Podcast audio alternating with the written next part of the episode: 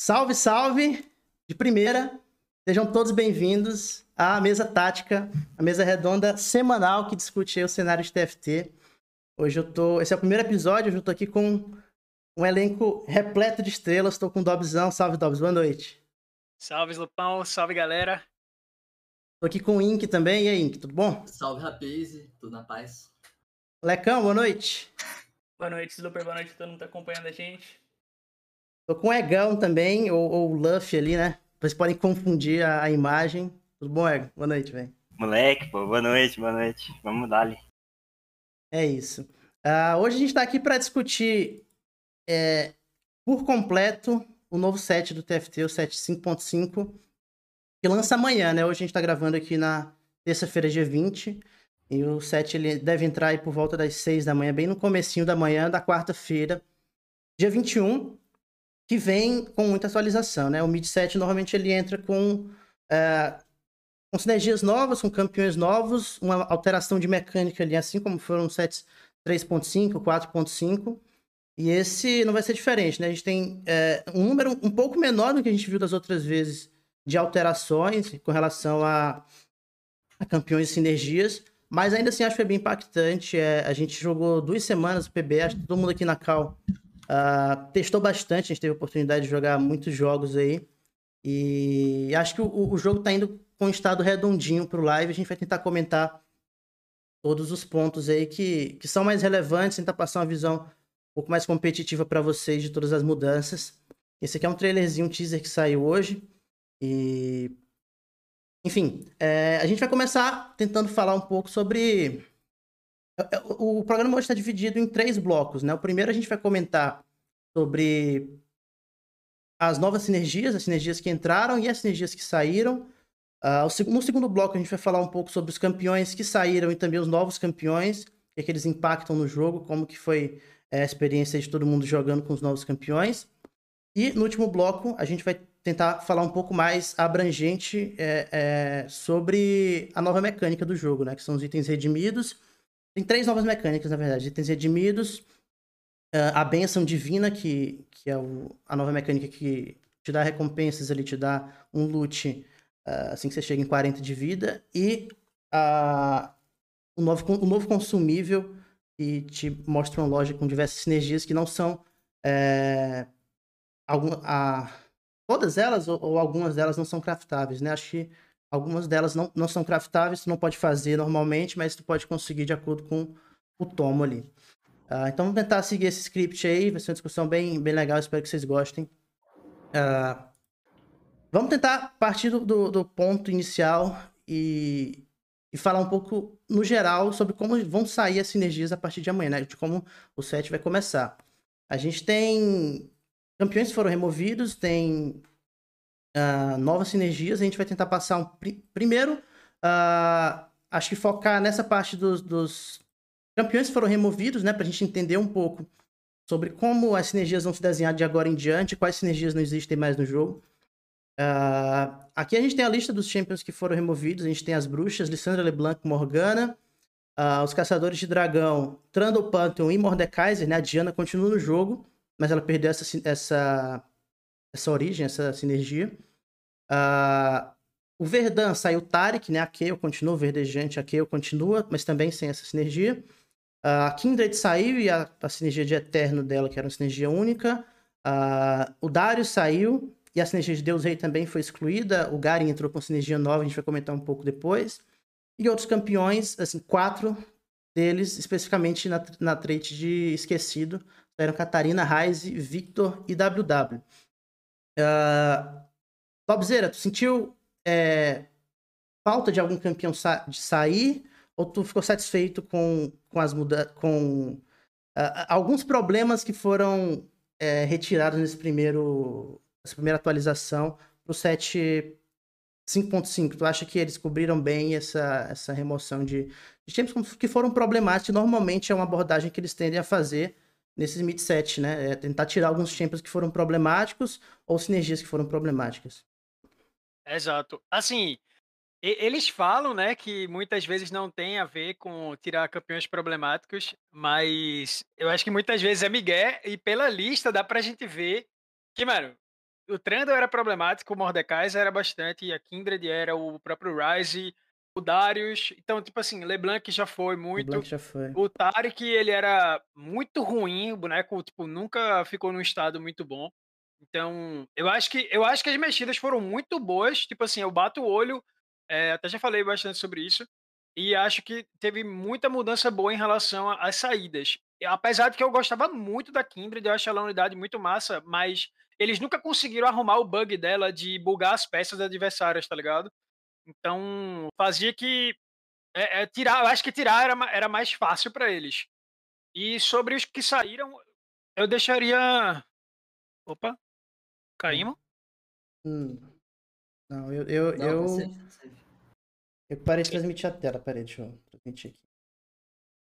Caiu o ego. Ué, caiu? Não, não caiu, não.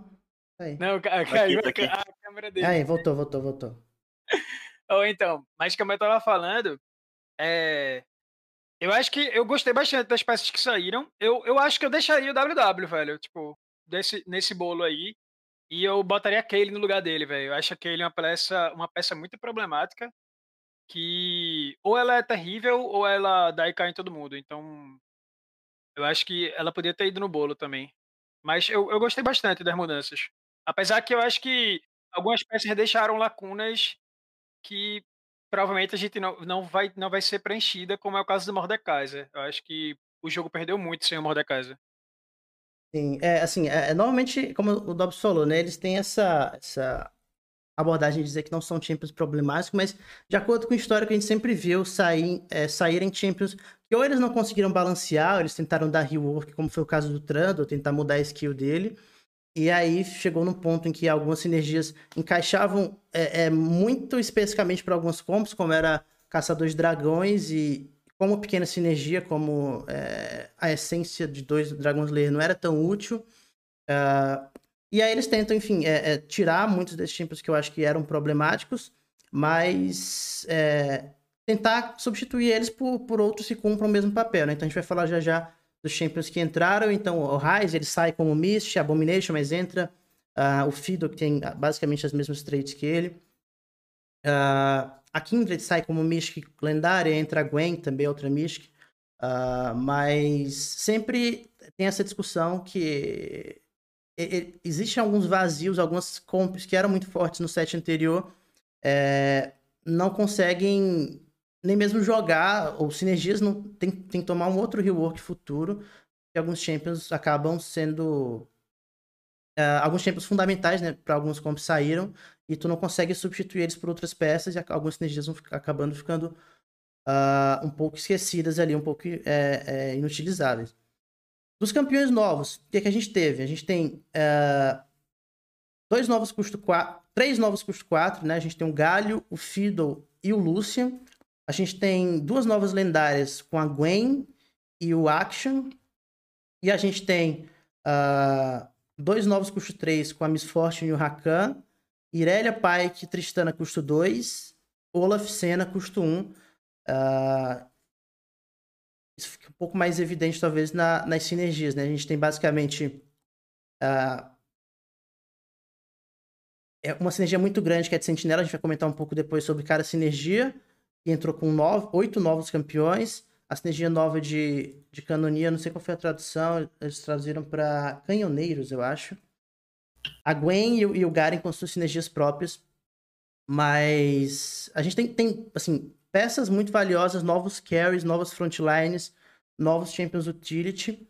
Uh, o que, que tu achou, Ink? Tu acha que uh, os, os Champions que saíram foram bem substituídos? Se uh, tu sente que dos novos campeões tu tem mais possibilidade de carry? Tu acha que. Uh, como tu enxergou essas mudanças, esses novos campeões entrando? Tu acha que impactou muito mais no early game, no late game?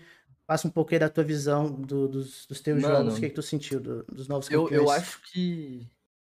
Eu acho que o impacto maior é tipo no early, no early e no mid game. Porque eu acho que a maioria das funções, como você estava falando, foram bem substituídas. Tipo, tiraram o Tarek, botaram o Galho, que faz o trabalho melhor. Tiraram a Kindred, botaram a Gwen, que tipo, é uma versão menos tóxica. Mas eu acho que as principais mudanças nas, nas chegadas desses Champions é na versatilidade do mid-game, porque quando você coloca ca caminhoneiro, canhoneiro, canhoneiro, coloca canhoneiro, e, e você muda os Elions para 2-4 e os Forgottens para 2-4 também, você deixa, tipo, muito mais fluido as transições que dá para construir. Tipo, dá pra você jogar com quatro Elions, aí se vier Forgotten, você usa Forgotten. Eu acho que ficou bem mais tranquilo. Tipo, você jogar com Skirmisher, Sentinela no early game, eu acho que tem uma variedade maior de abertura e de transição. Acho que é mais nisso. Nisso que impacta, porque o late game ele continua bem parecido no rolê de jogar com Revenante, Garen, Void, Hell.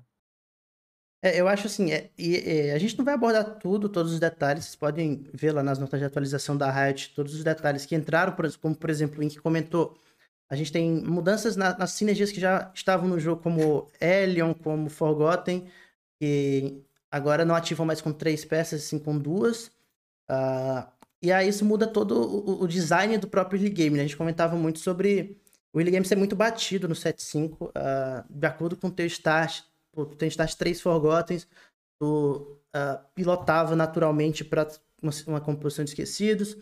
Uh, tu tinha algumas sinergias, como por exemplo, três Elions, um pouco difíceis de tu encaixar no early game, porque às vezes tu tinha que achar.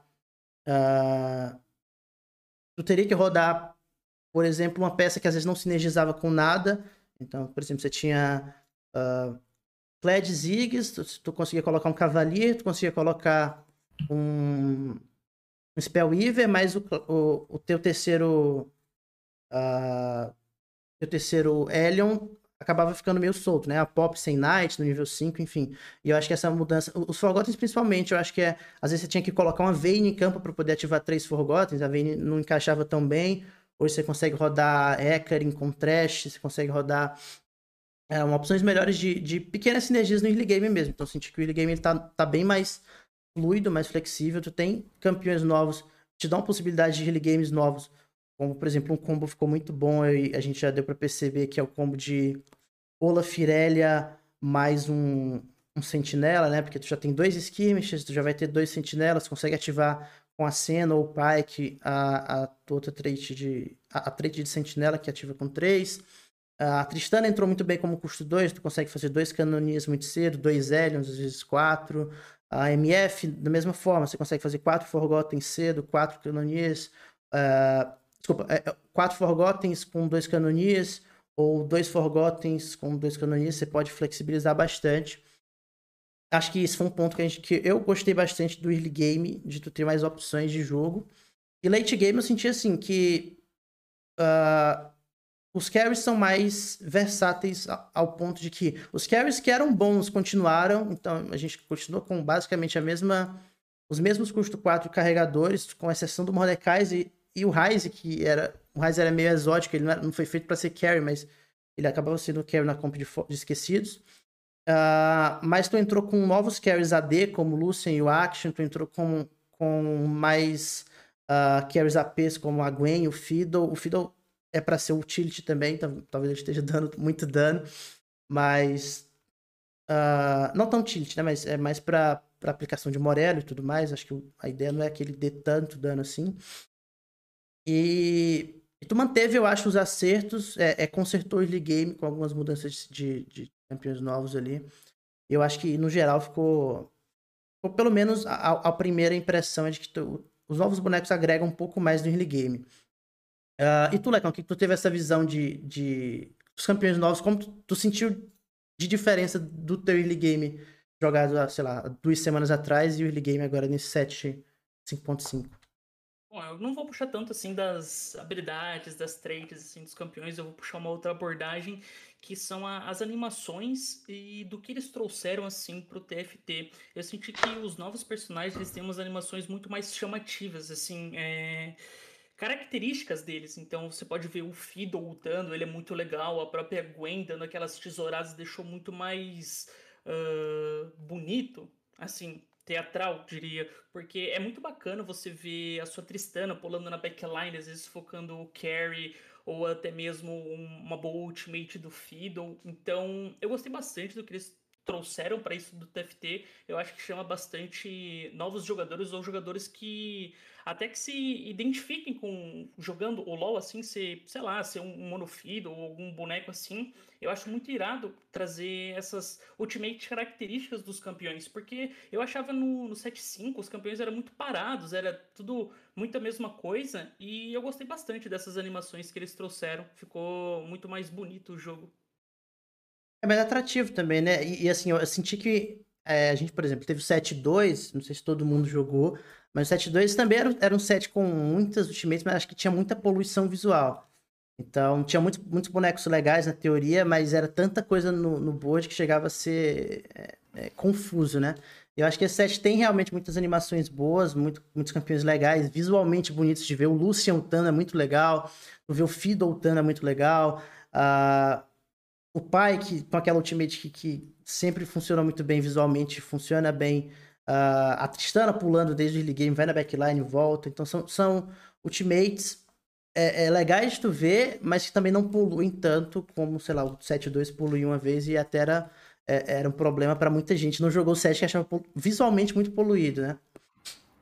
Uh, e para fechar aqui a discussão do, dos campeões que entraram e saíram, uh, Egão, é, sei que você gostava muito do salve do Mordeca, você deve estar órfão do, do Mordekaiser e principalmente de Dragon Slayer, ali, do, do, dos, dos, seus 6, 8 Legionnaires.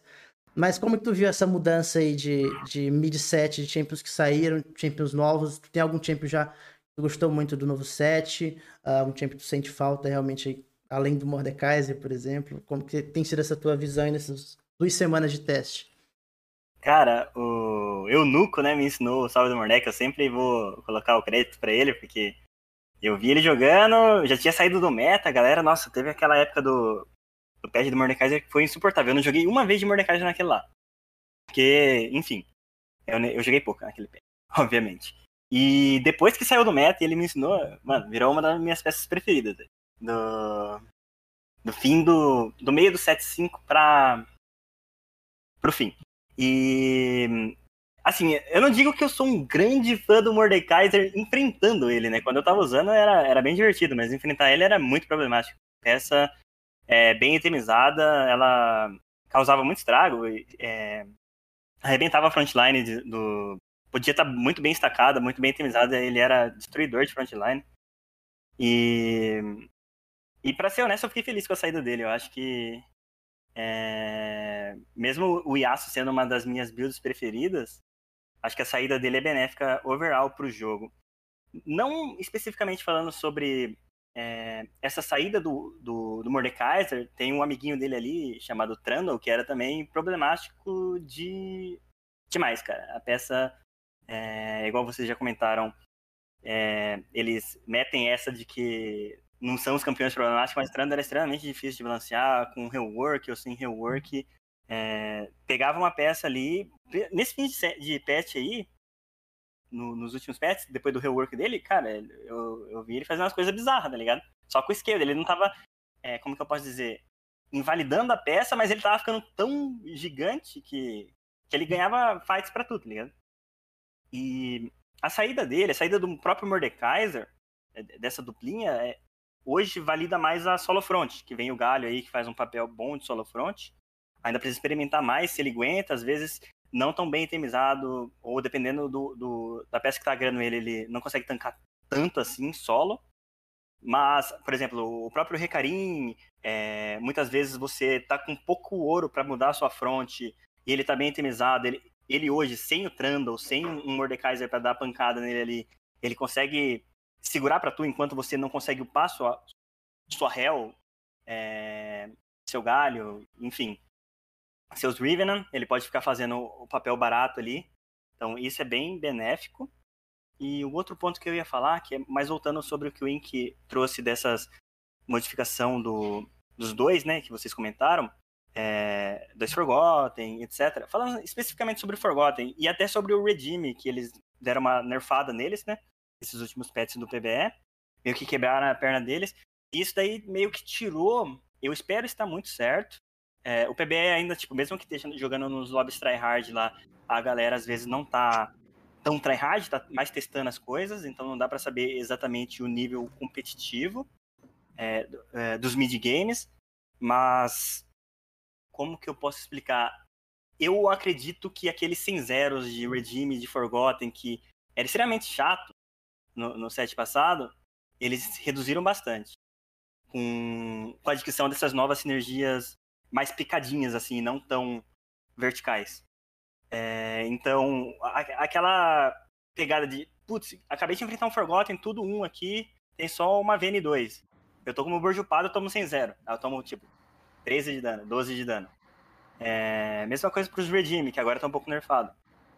Eu não vejo isso acontecendo tão frequente. Eu espero que continue assim, porque isso é, é muito frustrante jogar um jogo que você é, só vê lutas unilaterais. É, acho que é isso. Sim. É, eu, eu, também acho assim, é, os novos carries, e principalmente tipo, as novas peças, é, pelo menos eu senti que é, é, bem isso de, tipo, tu olha pro board inimigo e vê, pô, tem um Fiddle muito destacado, tem um Lucian destacado. Como eu vou lidar com esse carry específico? Então, às vezes, tu consegue posicionar bem, tu consegue é, colocar alguma sinergia ou algum item que bloqueia uma parte do dano. A Dragon Claw nova a gente vai comentar um pouco, às vezes é específica para bloquear a Karma em, em, em uh, particular, mas tu não tem mais aquele problema como realmente tu tinha. Tu olhava para um board de, de seis esquecidos e tu ficava, pô, preciso me preocupar com o Draven, com o Hecarim, com a Catarina, com o Ryze, porque a, a trade, como por si só, ela já é muito forte muito fácil de conseguir. Então tinha muita gente com os boards parecidos. Então acho que hoje é, é muito mais isso de. Uh, tu não olha para uma comp e vê, tipo, uma comp com uma sinergia 6 ou, enfim, ou 8 e fica muito preocupado com aquela sinergia. Às vezes são mais carries que, ou com posicionamento, ou com uma Zephyr, ou com, enfim, adaptar o teu bot para colocar mais Mystics, para colocar Ironclad. Tu consegue é, se proteger ou counterar, de certa forma, aqueles é, campeões específicos, não, tu não tem mais tanto aquele problema como a gente teve com o Redimido, em que todo mundo tancava muito, todo mundo dava muito dano. Tá? Tu tinha, enfim. É, e, e, aí isso acontecia muito, como ele falou, esses 100 zeros tu tomava. Porque eram, eram boards muito explosivos, é, é, peças muito. com status muito altos. E. E aí eu acho que ficava esse equilíbrio, esse desbalanceamento ali no, é, principalmente no mid-game. Eu acho que o mid-game hoje é, é bem mais tranquilo de jogar. Uh, eu acho que eu só não, não, peguei a opinião do Dobbs, né? Eu puxei, puxei a opinião do Dobbs lá sobre os campeões que saíram, mas, Dobbs, não, tu tem algum comentário sobre os Champions novos? Aí eu sei que você, você gosta de um muito especificamente, mas qual que é a tua visão dessas novas adições ao jogo? Uh, é, é, contribuem mais com o early game, com o late game? Qual tem sido a tua experiência com os novos campeões? Mano, eu, eu particularmente gostei. Eu acho que foram poucas mudanças em relação a outros sets, que a gente teve bem mais mudanças. Acho que o set 4.5, inclusive, foi o que mais teve. Mas mesmo assim mudou bastante. E pô, eu particularmente gosto muito do Fiddle, velho. O Fiddle, principalmente ele como carry ali, segundo, segundo carry, é muito da hora. É, o Lucian também é uma peça que lá do 7.2 que eu gostava muito, eu gosto bastante desse carry. E também tem o fato de, por exemplo, alguns carries antigos sofreram algumas mudanças interessantes, como é o caso do Aphelios, praticamente é uma peça nova. A gente vai até comentar mais pra frente como é que ele tá. E o early game achei bem interessante, velho. Tipo, o, a sinergia de. É...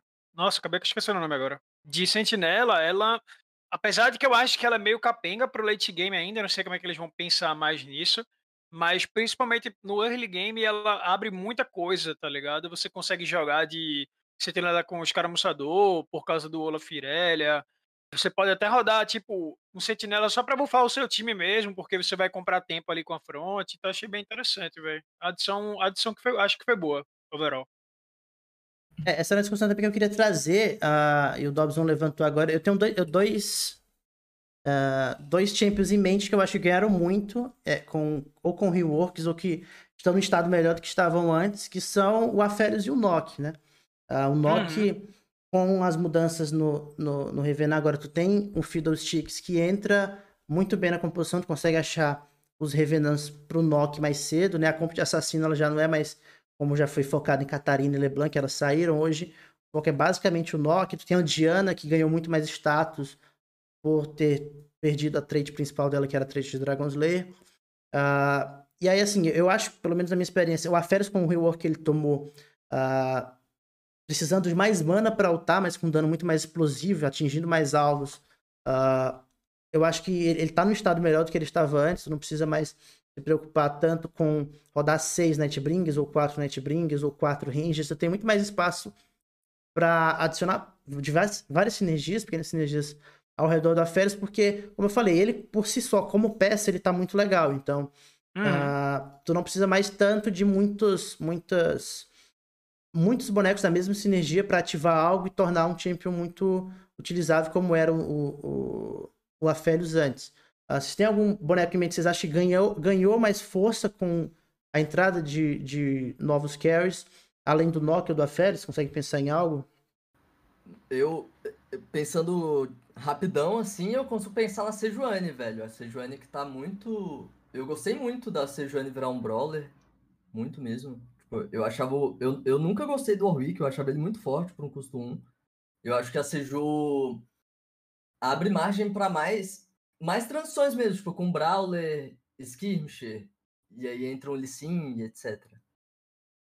Eu acho que é principalmente ela, e, e o Lissin junto, obviamente. O, sobre a Seju, eu acho que ela ficou bem quebrada, mas. Tipo, você consegue flexibilizar muito a front, velho. Tipo, você bota dois Brawler, dois cavalos. Aí você bota dois Nightbringer, dois cavalos. Dois Nightbringer, dois Brawler. Tipo, você Sim. consegue, tipo, mexer muito ali o early game e isso, querendo ou não, ajuda muito, velho. Tipo, você não precisa. O early, o early game tá muito mais inteligente, tá ligado? Exato. Tipo, tu pode fazer muita coisa para chegar em algum lugar. E, e, acho que o late game também tá melhor. Tipo, acho que, acho que vai ter algum momento que a gente vai falar sobre isso. É, por causa das questões das straight verticais aí, da forma que eles estão mexendo. Eu acho que do jogo, o jogo, o estado do jogo, ele tá melhor, tá ligado?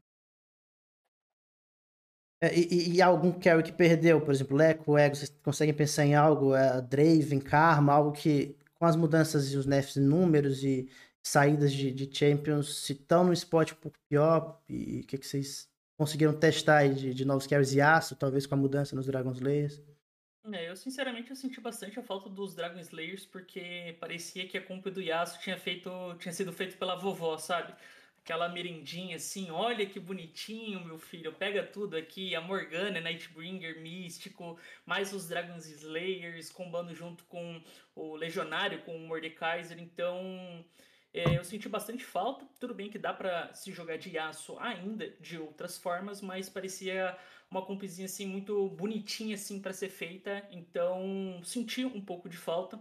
Não vou sentir nem um pouco de falta do Trando, era uma peça que desde o começo do jogo me, me dava muita dor de cabeça, mas como todo mundo já comentou, o jogo ele ficou muito mais flexível para você jogar de diversas formas, assim, com pequenas sinergias, até você chegar no ponto uh, de fechar a sua composição, então tem muito mais caminhos, mas eu, sinceramente, eu senti falta um pouco, assim... Uh, dos legionários eles conseguirem conversar um pouco mais entre si. Eu acho que é uma sinergia assim que está muito afastada do jogo, até porque a espátula com attack speed não faz mais o legionário e sim agora faz Helion.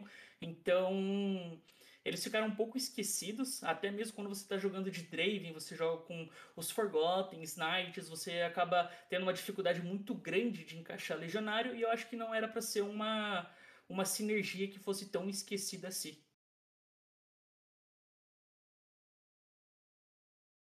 Tava arrumando aqui a cancha, tinha saído de novo.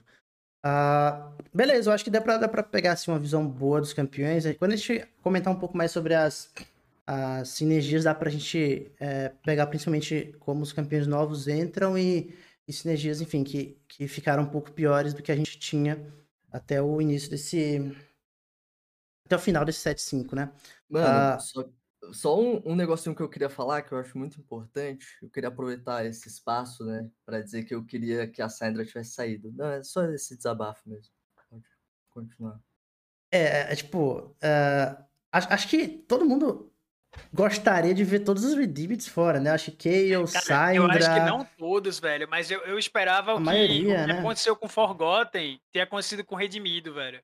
Sem resenha, tipo, quebrar as pernas assim da comp por uns lados, tipo, tirar a Sandra Kaylee, que é muito cabuloso, e deixar, e sei lá, não adicionar peça, deixar a comp, por exemplo, 246, tá ligado? Eu acho que seria mais da hora, velho. É, eu, eu acho que tem muita, pe- tem muita uma peça que. muito boa, velho. Tipo, o Atrox eu acho uma peça interessante, a própria Leona, a Hell é insana.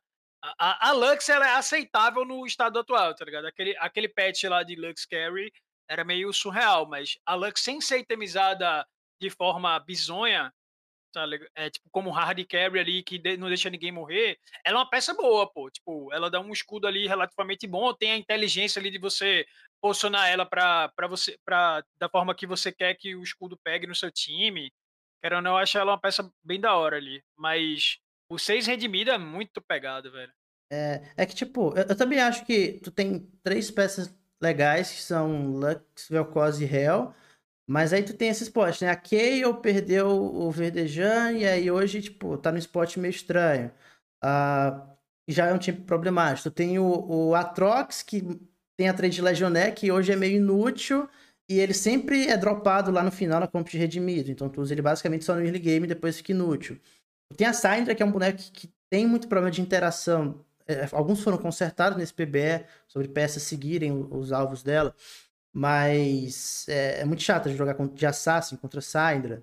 Ah, tu tem o Varus, que, que hoje, com as mudanças do Aphelios, hoje tu talvez não dependa tanto do Varus quanto ele tava no, no último patch aí, tu precisando rodar quatro ranges. Hoje eu acho que o, ah, o Varus é mais uma peça de transição. Então, tipo, eu acho que é, a gente sentiu falta, talvez, de, de um, uma renovada um pouco maior de sair saírem peças, talvez de, de Redimido, talvez do, do Downbringer. Mas, no geral, eu acho que, que as comps, pelo menos, elas não estão mais naquele pico de poder como estavam antes, que era 6 Redimido e 6 Downbringer. Hoje tu consegue muito mais rodar pequenas sinergias e usar, às vezes, só como transição, aquela, aquele 3, 3 Redeemed, 3 Downbringer, no early- 4 Downbringer no early game, enfim. Ah, de sinergias, né? De, de atualizações de sinergias, o que, é que a gente teve? Eu vou passar um pouquinho por cima ah, das origens e a gente vai comentar depois as classes também. ah, com os novos campeões, né, alguns campeões tiveram ah, adições de, de sinergias, como a Seju, que ganhou lutador, a Diana, por exemplo, já perdeu outras sinergias, no caso, a sinergia de, de Caçador de Dragões. Ah, e aí eu acho assim, tiveram muitas, muitas sinergias que ah, ficaram um pouco mais fortes, ficaram um pouco mais fracas, e outras que, que talvez tenham. ah, tenham que ser utilizadas de forma diferente, como a gente utilizava no 7.5. Mas no geral, a gente tem a Abominação com Calista é, ganhando Fiddle, né? De, de, no lugar do Ryze. Os encoraçados permanecem os, os mesmos. A gente tem Emissário da Luz basicamente com os mesmos também, não saiu nada. Emissário da Escuridão, a gente perdeu Morgana e Darius, certo? Eram oito. Certo. Ah, Draconic, agora a gente tem um Draconic a mais, é o Galho, então Draconic 5 é muito mais acessível no early game. Os redimidos são basicamente as mesmas peças, as- os oito redimidos que já existiam. Esquecidos, mudou a, a, a quantidade de peças que você precisa para ativar a sinergia. Era o 369, agora é 2468. E tu perdeu três, quatro esquecidos, né? Que a gente falou, Victor, Catarina, Ryze e Warwick. Ganhou a MF. Então a composição ela tá, tá com uma cara bem mais diferente. Tu precisa achar o Viego agora para ativar seis esquecidos. Regressado ganhou uma peça a mais também, no caso o Fiddle. Endiabrado sofreu a mesma alteração de esquecidos, com menos peças, com, com a mudança para ativar ali a, a sinergia. E ganhou a Tristana, né? Ah, saiu algum endiabrado? Não, né?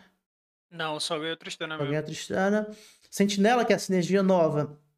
Que são os oito novos campeões que entraram. O Olaf, Senna, Pike, Irelia, Rakan, Galio, Lucian e Akshan. Ah, Inanimado é a sinergia única da Gwen. E Vitorioso, a sinergia única do Garen, que entrou no lugar de, de Deus Rei, né? Dessas sinergias grandes aqui de origem, é, é basicamente isso. E ah, de, eh, eh, e de classe a gente tem assassinos agora com um spot um pouco diferente. Tu não tem mais ah, Catarina e nem LeBlanc, né? Tu conseguia ativar seis assassins antes, de certa forma, com facilidade. Hoje você precisa do, de um espátula de assassin para ativar seis assassins e o Viego, que é uma lendária. Então, pelo menos até nos últimos dias de teste do PBE, estava muito forte. Agora ele recebeu um nerf grande. Seis assassins, não sei ah, na prática a partir de amanhã como vai estar. Uh, lutador, a gente tem a Sejuani, né, ganhando a, é, a vaga aí no lugar do, do, do Aui que saiu. A nova sinergia de dano, que é a Canhoneiro, tu tem Senna, Tristana, Miss Fortune e Lucian. Uh, cuidador, a sinergia do Heimer continua igual. Cavalaria, a mesma coisa. Uh, a gente tem Cruel do Timo, continua a mesma coisa. Os emanadores também são os mesmos. Syndra, Ivern, Karma e Timo. Cavaleiros perderam o Darius e o que entrou o Galho, né? Então tu só tem seis cavaleiros agora uh, para ativar a trade 6. Tu precisa especificamente de o Garen, né? Legionários, que foi, eu acho que um dos, dos pontos de maior discussão que a gente até já trouxe. Uh, perdeu o Mordekaiser, que era basicamente o principal carry que usava mais essa sinergia aqui. Uh, ganhou Irelia no lugar. E aí tu tem a sinergia 2, 4, 6, 8. É outro legionário? Não, né? Só o Mordekaiser, eu acho. Uh, Mystic, tu tem, tu tem Mystic 2, 3, 4, 5. Saiu Morgana e Ryze. E entrou Fiddle e Gwen. Basicamente tu tem. Uh, das Mystics até um Kindred pouco mais fácil. Kindred, de verdade. A gente tinha 5 Mystics antes, né? Isso, tinha 5 Mystics, Mystics mas só ia até 4. Isso. Agora tu Isso. tem 4 Mystics e ativa até 5 por conta do tomo que a gente vai comentar mais na frente, que é possível tu conseguir espátula de Mystic hoje. Uh, patrulheiro. Uh, tem a adição do Action agora, né? Então tem patrulheiro a mais, os outros continuam com Vayne, Varus, Ashe e Afélios. Os regeneradores uh, perderam a Alessandra e ganharam o Rakan. Tem Vlad, Soraka, Rakan, Ivern e Heimer. Caramuçadores uh, perderam Trundle, Pantheon e ganharam Olaf Irelia, junto de Udir, Kennen, Lissin, Nida, Jax e Viego, que permanecem. E enfeitiçadores perderam basicamente o Victor, continuam os outros quatro, uh, Ziggs, Brand, Zaira e Velkos. Esqueci alguma coisa? Deixa eu te comentar, acho que no geral é isso, né? Uh, então vamos lá. É... Essa foi uma visão bem geral sobre como as, as trades ganharam ou perderam Champions. E queria saber do Dobzão primeiro. Uh, qual que, que de, assim, dos teus testes de como tu, tu enxerga o jogo é a sinergia que teve mais pontos positivos com, com ou seja com mudanças de, de quantidade de peças para ativar como a gente viu esquecidos endiabrados uh, ou com peças novas como a gente tem lutadores agora uh, com a Sejuani no lugar do WW o Nock tendo mais regressados podendo achar três regressados mais cedo Uh, quais são os pontos mais positivos e, e, negativos também sobre as sinergias no geral aí do, do novo 75.5? Bom, sobre, sobre isso eu acho que, mano, isso levantou aqui um ponto muito interessante. Sobre as sinergias, regressado, eu acho que foi a melhor adição, porque o que acontecia muito em regressado, você tinha uma frontline de Volibear e Ivern, e muitas vezes você não queria rodar Nocturne, a não ser que você estivesse rodando compulsão de Assassin. Então, você tinha ali uma compulsão que você está jogando com, sei lá, sua Karma Carry e você encaixava dois regressados ali é, com o Ivern Volley. Então, você só basicamente só trocava essa, entre aspas, frontline quando você achava exatamente os dois, porque o Nock ele não era uma opção. Quando você adiciona um Fiddle, que além dele ser uma unidade muito boa, às vezes traz muito dano, aplica bem Morello, é, invade a backline, etc. Além dele ser regressado e poder você aplicar, usar regressado 2 mais fácil, tanto para frontline quanto para a compulsão do knock, também tem o fato de que você pode aplicar místico nessas compras. Então, por exemplo, a da karma que você não tinha como rodar místico praticamente e agora você tem de forma muito mais fácil. Então, abriu uma, um leque de compulsões com a frontline muito mais inteligente. Então, é como se fosse assim, antes, lá no 7.4, a gente tinha Adepto e, e, nossa, e Vanguardas. Então, essa era, era a nossa grande frontline do jogo. Então, você tinha ali, pô, tô jogando com a, frontline, com a backline aqui, é, que vai causar muito dano, tô usando aqui os, os Hunters, e aí, então, eu bati uma frontline de Vanguarda, eu vou conseguir encaixar. Eu bati uma frontline de Adepto, eu vou conseguir encaixar.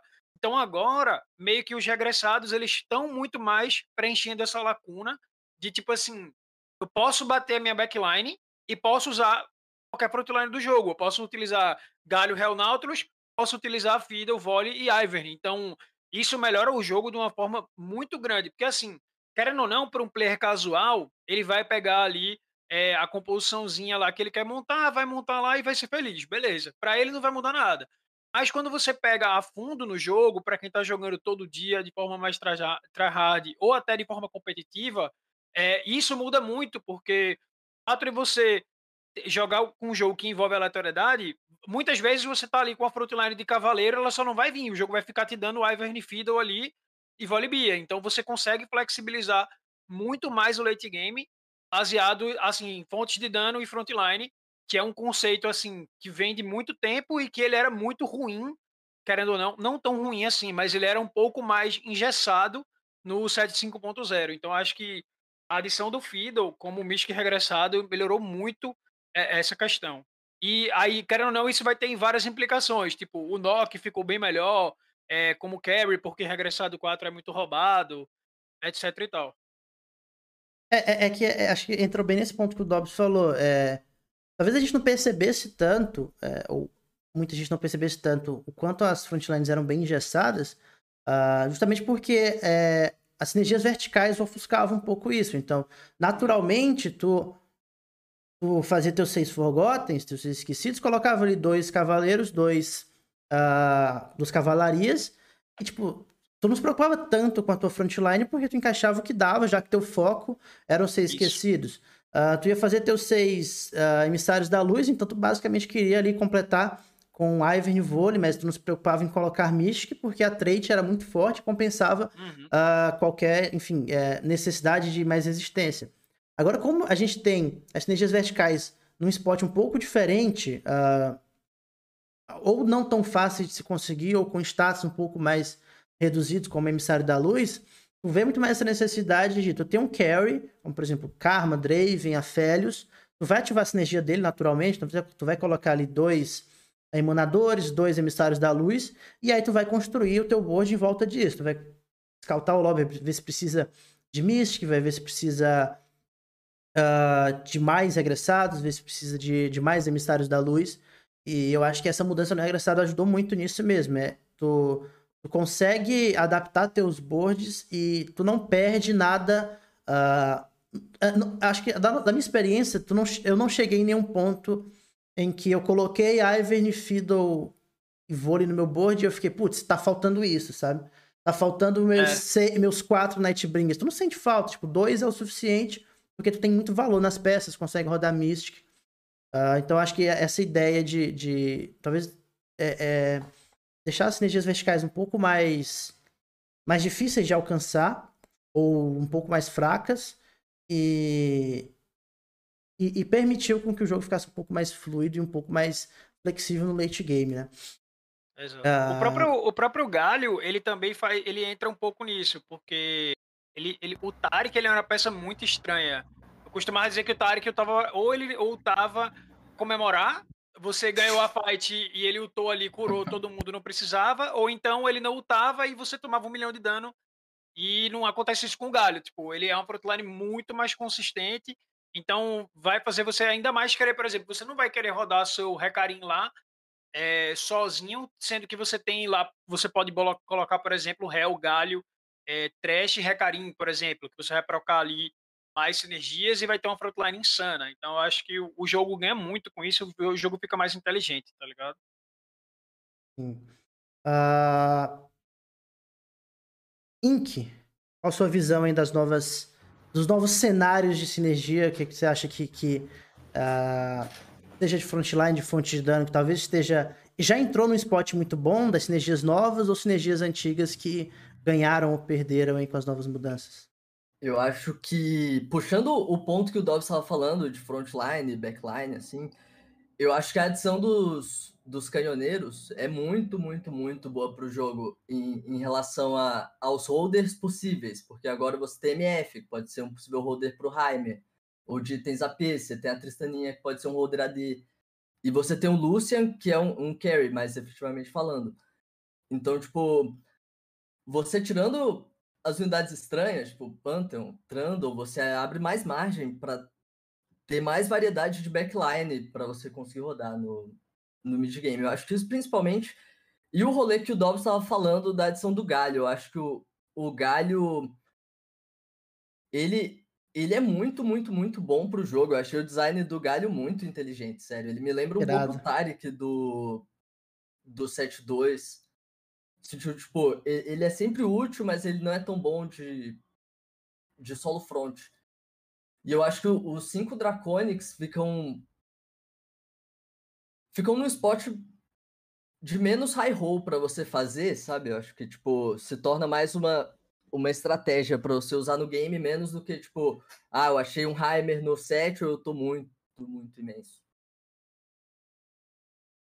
É, assim, eu, eu, particularmente eu acho que é, a gente, o Draconic saiu um pouco, um pouco desbalanceado no PBE, mas eu acho que eles arrumaram bem a tabela do Draconic de modo que parece justo no momento que, o- que enfim, o play acha um galho, a recompensa final dele, ah, em troca, enfim, de todo o HP que ele talvez perca no processo, e, e assim como talvez tu possa usar cinco dracões por um tempo e depois abandonar e manter ali a unidade boa, como é o galho, manter três dracônicos às vezes pra farmar um pouco mais.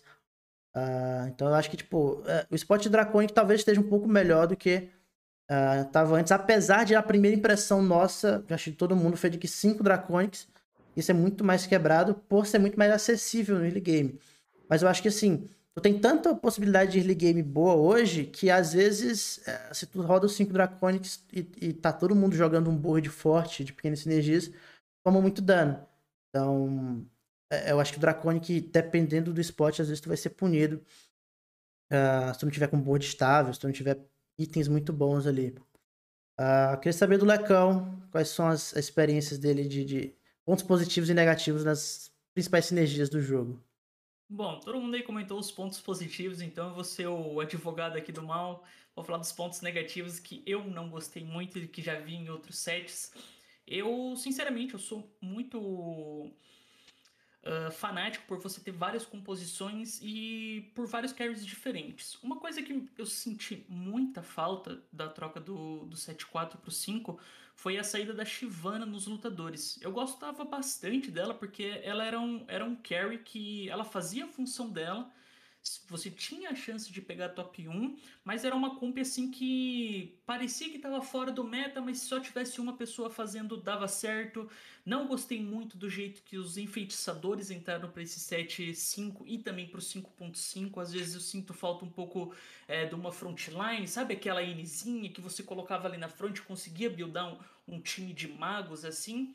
Ah, concordo com o Wiki, o fato dos canhoneiros entrarem pro jogo fica muito mais saudável, porque você tem ah, carries eh, de dano físico diferentes. Você tem tanto o Aphelios, que você precisa dar esses auto-ataques, o Action também, como você tem o Lucy, que ele é um pouco mais caster. Então eu sinto muita falta, principalmente dos lutadores, entre você ter um carry ali para você buildar alguma coisa eh, em volta disso. A gente sempre comentava bastante da utilidade da mata gigantes, entendeu? Não, porque você tem que ficar ligado se ele estiver jogando com lutadores, porque é um item que vai counterar bastante. E não se fala muito mais nisso. Todo mundo sabe da utilidade do item, mas ele perdeu um pouco de valor já que você utiliza mais os lutadores no mid-game ali. A gente sabe da força dos quatro lutadores dando mil de vida, mas conforme o jogo vai passando, você simplesmente vai tirando eles. E dos enfeitiçadores realmente de ser uma compzinha assim para você conseguir jogar em volta. Então,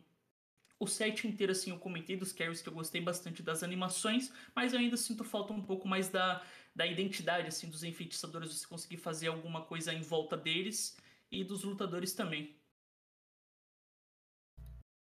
Ah, e pra gente fechar, acho que a, a discussão de, de sinergias, pra gente passar, que eu acho que é, é onde a gente tem um pouco mais de opinião, que são as mecânicas novas, as, as novas adições de, de jogabilidade do jogo.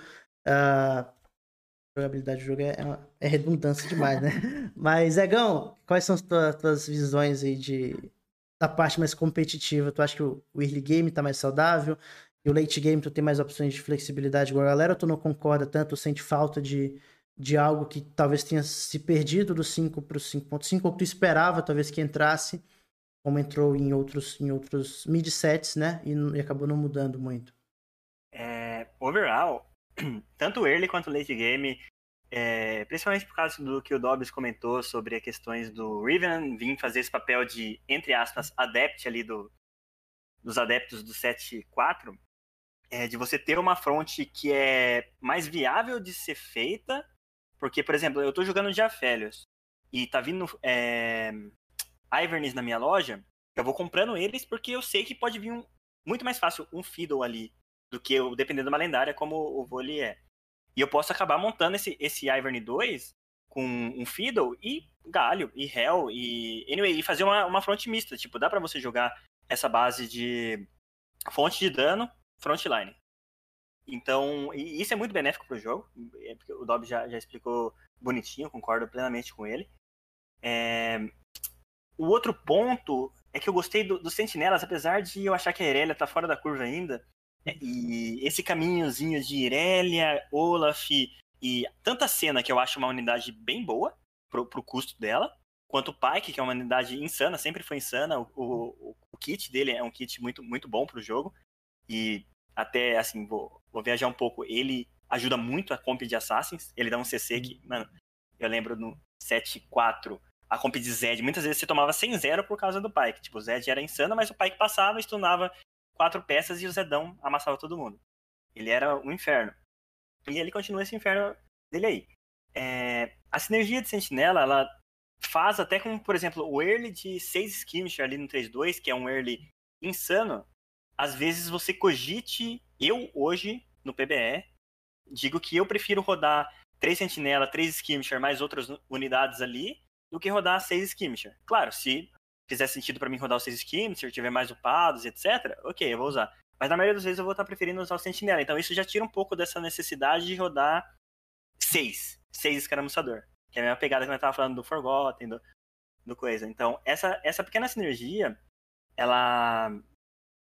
É, dá para montar um board muito interessante. Ela funciona muito bem em, com itemizações como a Guinso, uma Calista com Irelia, com uh, Sentinela. Ela é bem legal se você proteger bem ela, se você posicionar bem no mid game, early game. A Calista acaba se tornando um holder muito bom. Ela é um holder muito bom, já era, mas com a sinergia pegando nela, a se tacando rápida, ela, ela se cura muito na skill, então é, fica bem legal.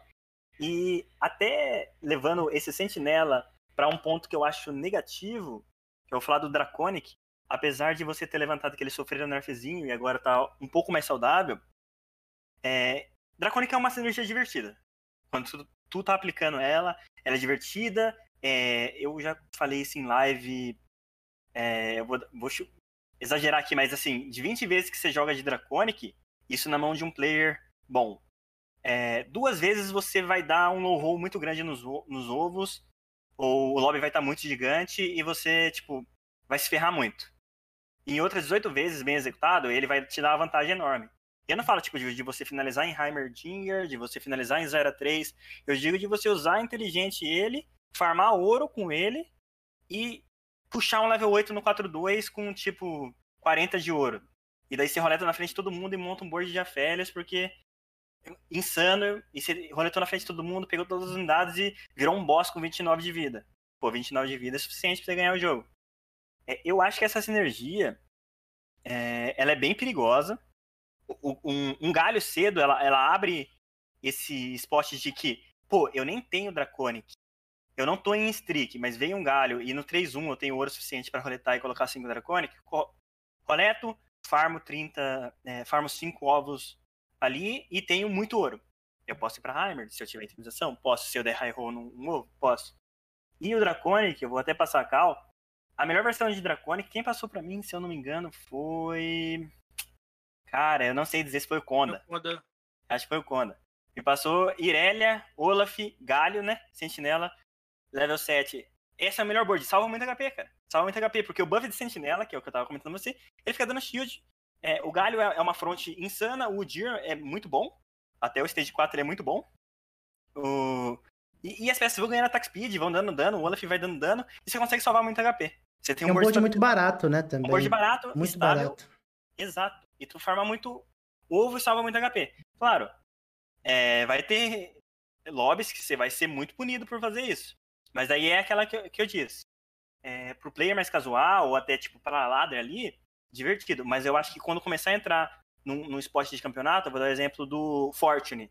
Eu vou, eu vou dar o exemplo do, do Narcast que destruiu o, o brasileiro lá jogando de Fortune, é, masterizado.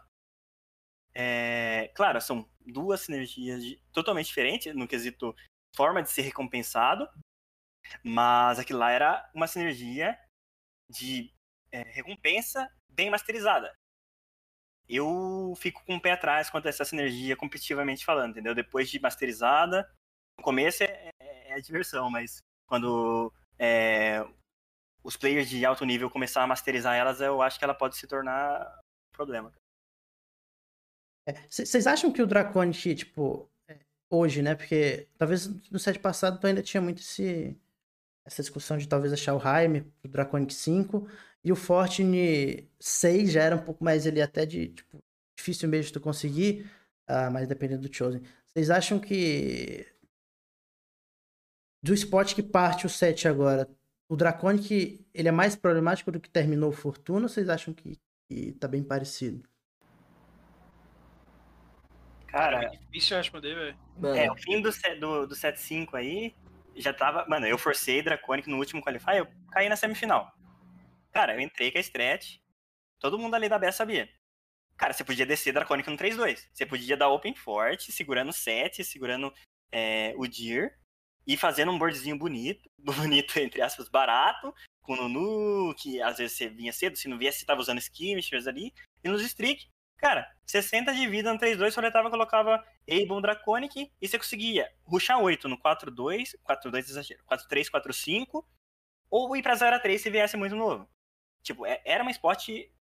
É... Eu não joguei mais 7-5, eu acho que a galera até dominou isso é, agora. Mas muito fácil de fazer, tá ligado? É... Então, tipo, conforme vai passando mais um set com, com essa sinergia, a galera vai, vai entendendo mais que, tipo, não precisa ser só no 2-1 pra usar o Draco. Eu tava pensando aqui, velho, mas eu, eu acho que o Fortuna ainda era pior, velho. É, eu. Quando eu você pegava a Fortuna cedo mesmo, assim, 2-1, você pega. Você compara os dois spots.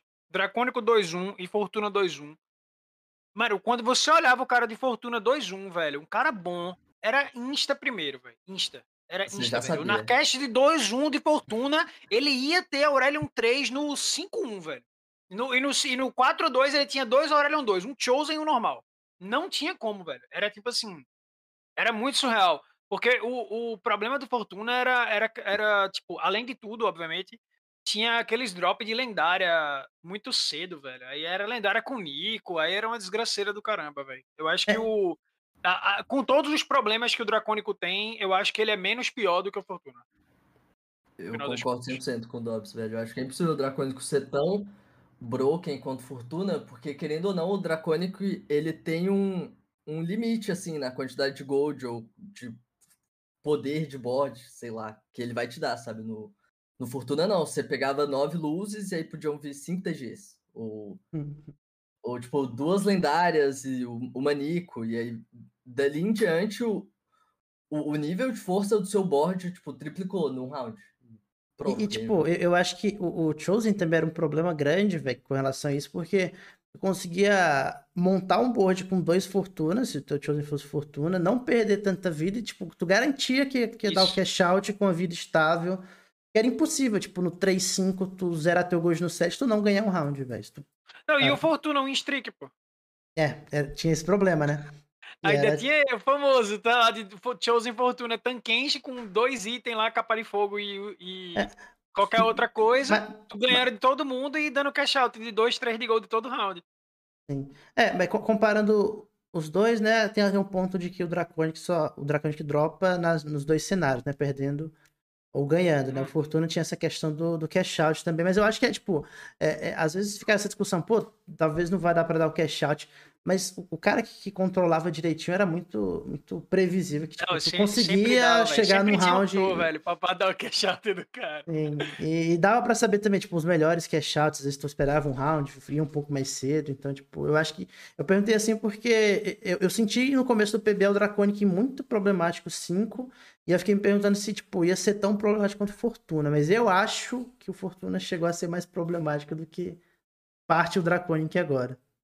Uhum. É, eu não sou time nem dracônico e nem fortuna, eu sou time pirata, tenho muita saudade Piratinha? dos bonecos, nossa senhora. Piratinha. Me Piratinha. divertia demais jogando com aquilo. Eu lembro, lembro até hoje, final do, do Pro Legends do 7.3.5, Rast no 3.5 com GP2, né, que ele farmou no, no pirata.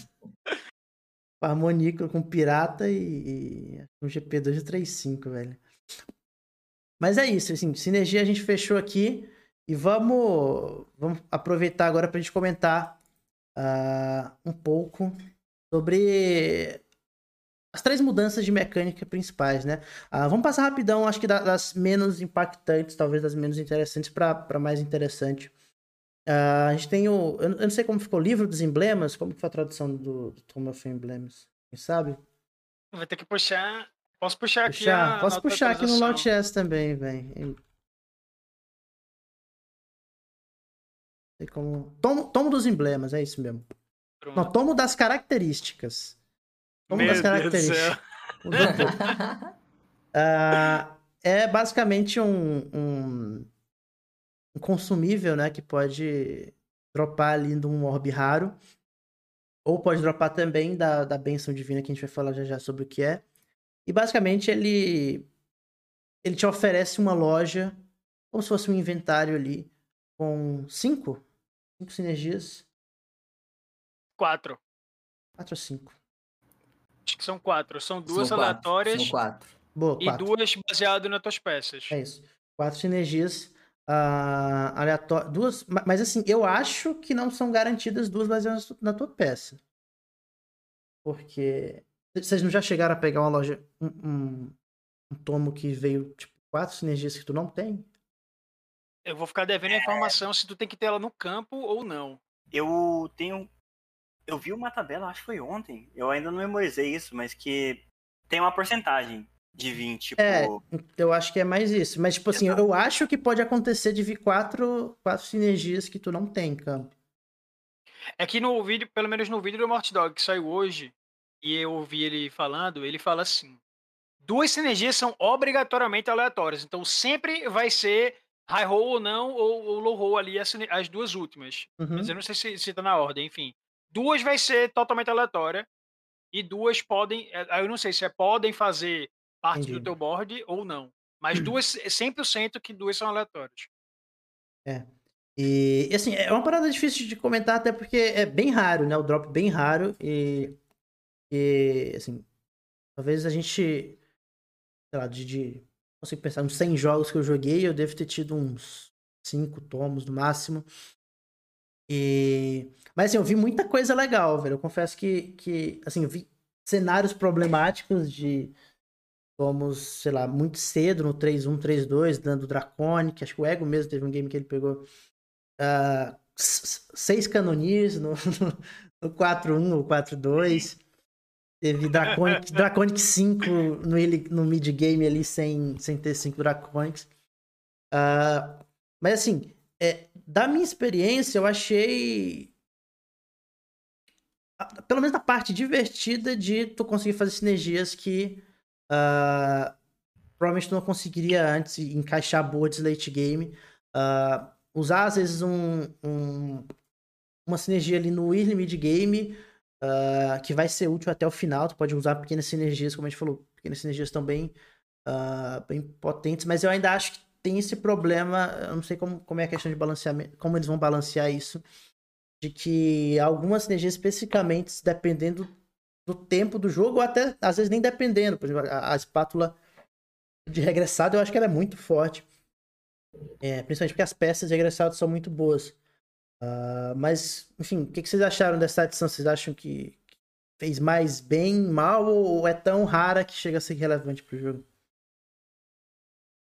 É, cara, esses tomos aí, Eu só acho que, em primeiro momento, ele tem que ser um pouquinho mais balanceado a distribuição dele, as odds. Eu não nem tenho ideia das odds direito ainda dele.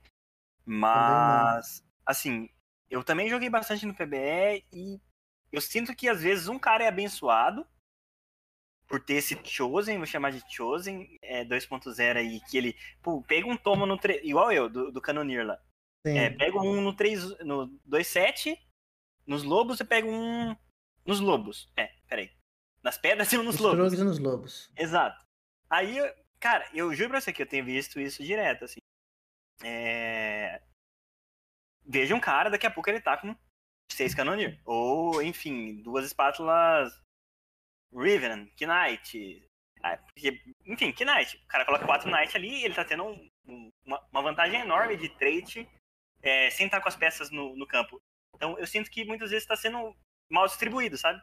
É, não sei como que a nossa voz pode chegar até o Morty Dog para, enfim, é, pedir talvez ou a, abrir os olhos deles para isso, porque é um pouco frustrante quando você não é o high roller do lobby. Quando você é divertido, você é Scanuner, pô, 2 mil de. a cada 5 hits, 2 mil de dano, sei lá. É, agora foi nerfado. É, estourando o board dos caras. Mas assim, é, muita, muitas vezes tu vê esse drop, e eu não vou falar nem do drop do 40 de vida, que tudo bem, todo mundo vai ganhar. O problema hum. é mais uhum. nesse drop tipo de Golden, né? Ali, Golden Bag, é, os saquinhos de ouro. De, de ouro mesmo. Aí, eu não sei, cara. Tô, tô um pouco assim com isso ainda. É que se você pensa. É como tu falou, Egon, comigo mais cedo. O, o tomo ele é melhor que o espátula, né? Muitas vezes. Sim. Pegou, você tá pegando uma espátula e um item, e o cara tá pegando só uma espátula. Então, acho que talvez ele tem que ser mais raro ainda no drop, tá ligado? Pra coisa de dropar assim, menos games, talvez. Uhum. É, assim, Principalmente que tem umas trades que você não tem acesso, e, e, se você parar pra ver, as trades que você não tem acesso, o toma ainda é mais roubado do que a trade normal. Não, é isso que eu ia falar. Assim, o rolê da espátula é justamente que a espátula hoje, com a saída dos itens esquecidos, ela faz é, é bem menos sinergias, e são, a maioria das vezes, sinergias que tu não tem muito interesse, né? Acho que a gente comentou esse, esses dias eu com o Dobbs e, e, o pessoal, que acho que, assim, a, as melhores espátulas que a gente vê hoje são o quê? Espátula Assassin, que é boa, hum. uh, e talvez Downbringer e Redimido, né? Se tu tiver ido pra sinergia ali, porque tu consegue, às vezes, tirar uma peça com menos valor e rodar uma sinergia boa, mas as outras espátulas já não são tão Cavaleiro boas. também entra num, num tier bom aí. É, é Cavaleiro é, é, é legal, verdade. É legal. Mas as outras é tão específico que, que é ruim. Sim. E, e, a, e, as sinergias que eram. Sempre foram muito boas de ter espátula, como, por exemplo, Esquecido, Revena, e até sinergias que. Que tu não acessava antes, como Ranger, Mystic, é, a sinergia Abomination também, que era muito boa antes e Draconic que tu não tinha antes, tu consegue pelo tomo, né? Então, tipo, é um drop que realmente, às vezes o cara ganha uma espátula e tu ganha uma, uma sinergia que ele nem vai conseguir buildar com aquela espátula. Exatamente. Então, senti, senti que é um rolê que talvez tenha que, que realmente. É... Falando por alto, porque eu não olhei a tabela, não sei qual, qual que é a porcentagem. Mas da experiência é que às vezes é muito, muito aleatório. E ou vem um tomo pra ti que não vai servir de nada, que a gente tem que pegar um, uma sinergia que não vai servir Brawl, literalmente né? de nada pra ti, sim. Ou vem algo muito bom, que talvez não seja bom agora, mas vai ser bom lá na frente. Né? Tu pega, sei lá, no, no 3-1, tu pega um Revenant, talvez tu não vá usar agora. Mas tu sabe que lá no partido 4-1 tu vai ter teus 3, 4 Revenants. Uh, a outra mecânica que entrou, uh, benção divina, né?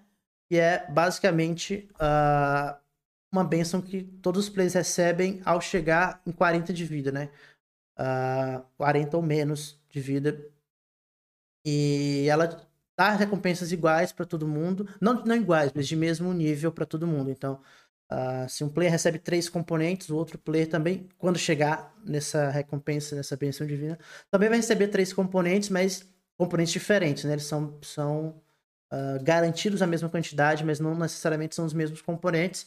E aí você pode dropar desde componentes a ouro, consumíveis, como a gente falou, o próprio tomo, ele pode entrar nessa benção, uh, espátula e campeões. Então, é, é uma infinidade de possibilidades que pode dropar essa benção. E.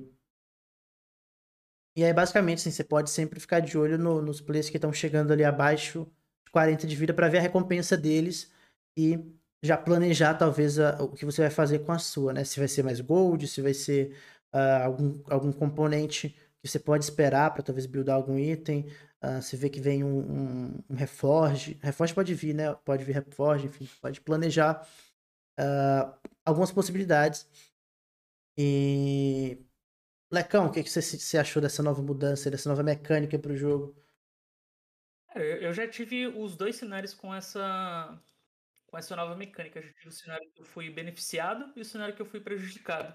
Então, competitivamente falando, eu acho que vai ser muito desbalanceado assim algumas coisas que acontecerem em alguns jogos. Mas é uma mecânica simples que para um jogador casual isso tende a ser uh, benéfico, entendeu? Porque se você chegou naqueles 40 de vida, quer dizer que você não tá muito bem e você tá precisando de algum auxílio extra para tentar estabilizar, jogar mais um pouco, salvar uma posição a mais, entendeu? Ou lutar por um top 4. Então, eu acho que ele tem mais o foco assim nos jogadores casuais do que tentar balancear alguma coisa em si do jogo. Vendo do lado dos jogadores casuais, eu acho que é um ponto positivo, entendeu? Mas agora vendo do competitivo é um pouco complicado, porque é, esse recurso que você pega, supondo que o cara pegou no estágio 4, é uma diferença muito grande você ter esse recurso no estágio 4 para o jogador que estava estricando pegar, sei lá, no estágio 5 ou no final do 5, todo aquele recurso que o, o, jogador pegou antes, ele vai ter muito mais tempo para trabalhar e as lutas não vão estar tá sendo tão punitivas. Então, isso prejudica muito aquela pessoa que consegue sair na frente, ela tem uma dificuldade muito maior de estar tá fechando os seus itens, então ela tem que ser muito mais esperta nas suas decisões então são as duas farinhas aí do legume. Eu acho que beneficia bastante o jogador para se divertir. Do outro lado, o competitivo vai ser mais uma coisa aí para se preocupar, porque tem alguns drops que podem acontecer que desbalanceia muito o jogo. O jogador que está lá embaixo bate aqueles 35 de vida, vem, sei lá, 40 de ouro, bem no spike do level 7, do level 8 e acaba desestabilizando bastante assim o equilíbrio do, do lobby. É, Ink, o que tu teve de experiência aí com, com o novo drop? É, eu concordo com o Leco em partes, mas, tipo, eu acho que no geral a mecânica em si é boa, a ideia. Tipo, mais ou menos que nem Galáxia era uma mecânica boa, que foi mal executada durante algum tempo e levou um tempo para eles entenderem. Eu acho que pode ser uma mecânica saudável pro jogo e, tipo, competitivo incluso, no caso, se eles balancearem os cenários. Mas eu, eu não sei se é tanto do interesse, porque é, é, é massa você ter a roleta russa, assim, de, de poder vir 30 de gold lá no, na parada, sabe? 50 de gold. É, exato. Mas assim, se, se não fosse esse, esse elemento, assim, eu acho que ele teria, teria potencial, porque eu acho bom mecânica de comeback pro, pro jogo no geral, mas, mas realmente tem alguns drops específicos que, que são muito ruins. Por exemplo, tem a chance de virem, tipo, dois Reforges e cinco de gold. Tipo, e, e, isso destrói muito o jogo de alguém que tava esperando, sei lá, uns 10 gold ou um componente X. Ao mesmo tempo que. Ao mesmo tempo que às vezes vem tomo e aí a galera. Ou espátula e muito gold. Aí a galera vindo de baixo fica muito, muito grande. Então, tipo, no, no geral, eu sou, eu sou bem a favor da mecânica, mas eu acho que, que os drops têm que ser bem balanceados. É, eu assim, acho a... que. Pode contar. É, tipo, a minha, a minha visão é que, tipo assim, é, eu fui um cara que era muito contra a lanterna, por exemplo, do 7.4.5. Porque eu achava que, tipo, dar a mesma coisa para todo mundo no mesmo tempo é um problema. Porque o cara que tá estricando, o cara que tá muito forte, ele vai continuar punindo, né? Então, assim, não é necessariamente uma mecânica de. Não era uma mecânica de comeback tão clara, porque, pô, uh, dar um anico para todo mundo tudo bem, o cara que tá mais atrás, ele pode nicar uh, um custo 4, caso ele ache no, no, no 7, mas o cara que tá à frente, ele vai pro 8 e vai nicar o custo 5. Então, tipo, eu acho que é, com relação à lanterna, que a gente tinha no, a lanterna da sorte no, no 7.4.5, é, é mais benéfico do que a lanterna, porque tu abre essa possibilidade do, do player que tá de todo mundo receber a mesma coisa, mas em tempos diferentes. Então, uh, os players que tiveram early game pior e os, os players que tiveram early game melhor, eles são recompensados ou, ou tem que esperar um pouco a recompensa de uma, em tempos diferentes. Mas eu também acho que talvez é, é, é, é uma parada que é, foge muito do controle, né? Então vai depender muito do drop, é muito específico, tem drops que são muito fortes para quem tá atrás e tem drops que tu não pode nem contar com ele, né? Então às vezes você tá contando com drop e vem algo que é muito inútil para ti. Dobson ia mandar a boa aí, qual que era, Dobson?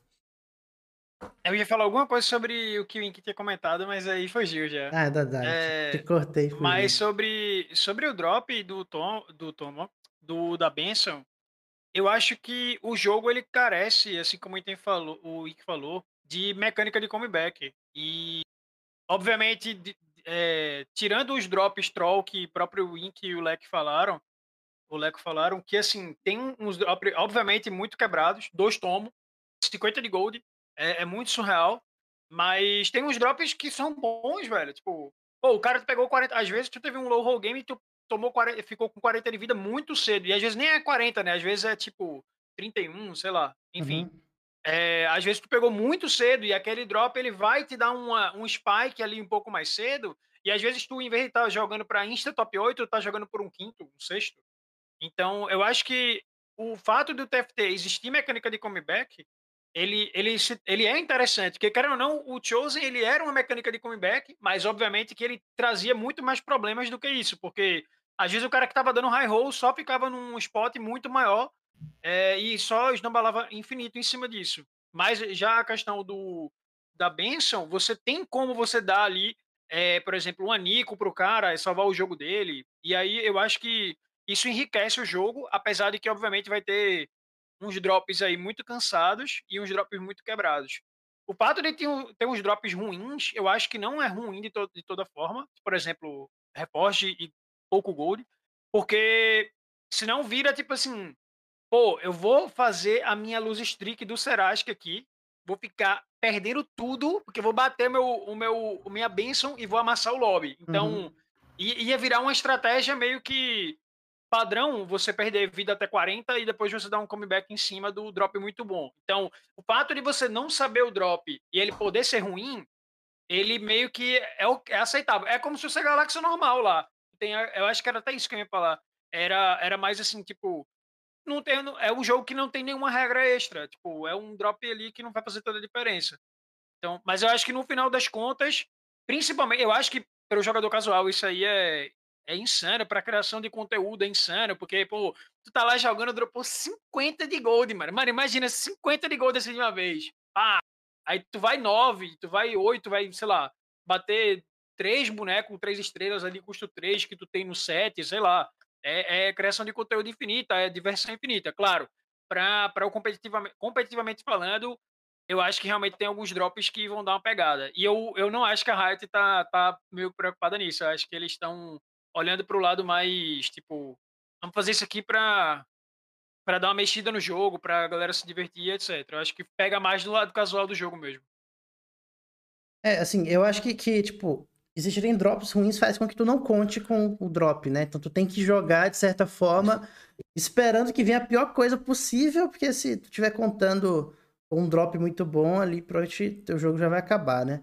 Eu acho que tipo, essa parte é legal. É tu, tu deixa a, a, o drop te surpreender do que contar com algo que, que pode não vir. Ah, Egão, tem algum comentário a gente pode passar para os itens radiantes? Cara, é... eu vou dizer que eu gosto, apesar de que o ponto que o Lecão trouxe, eu não tinha parado para pensar ainda, e isso deu uma nova visão para mim do, do, do, tempo mesmo do, do jogo.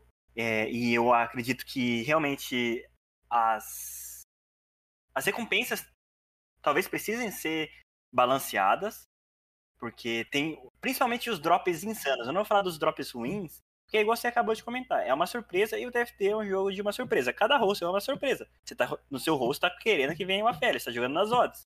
Não pode vir uma férias, velho. Você pode gastar 40 de ouro e nem uma férias. Você pode estar 40 de vida e vir 3 removedor. É, é isso. O jogo é isso, tá ligado? Então, é, isso faz parte do jogo. Agora, os drops muito bons, é, talvez ele dê spikes demais.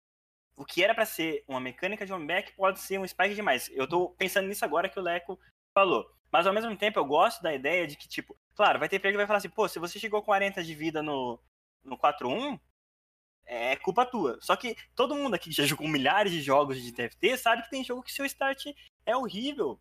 E, tipo, não. Você dá seu melhor, mesmo assim você ser espancado todo turno. E eu gosto de, putz, eu tive esse start horrível e talvez, talvez, eu tenha algo que possa me dar um suporte ali. Pode ser 10 dias mais de gold, pode ser um componente, algo que, é, que me ajude, que compense esse meu early ruim, antes de todo mundo.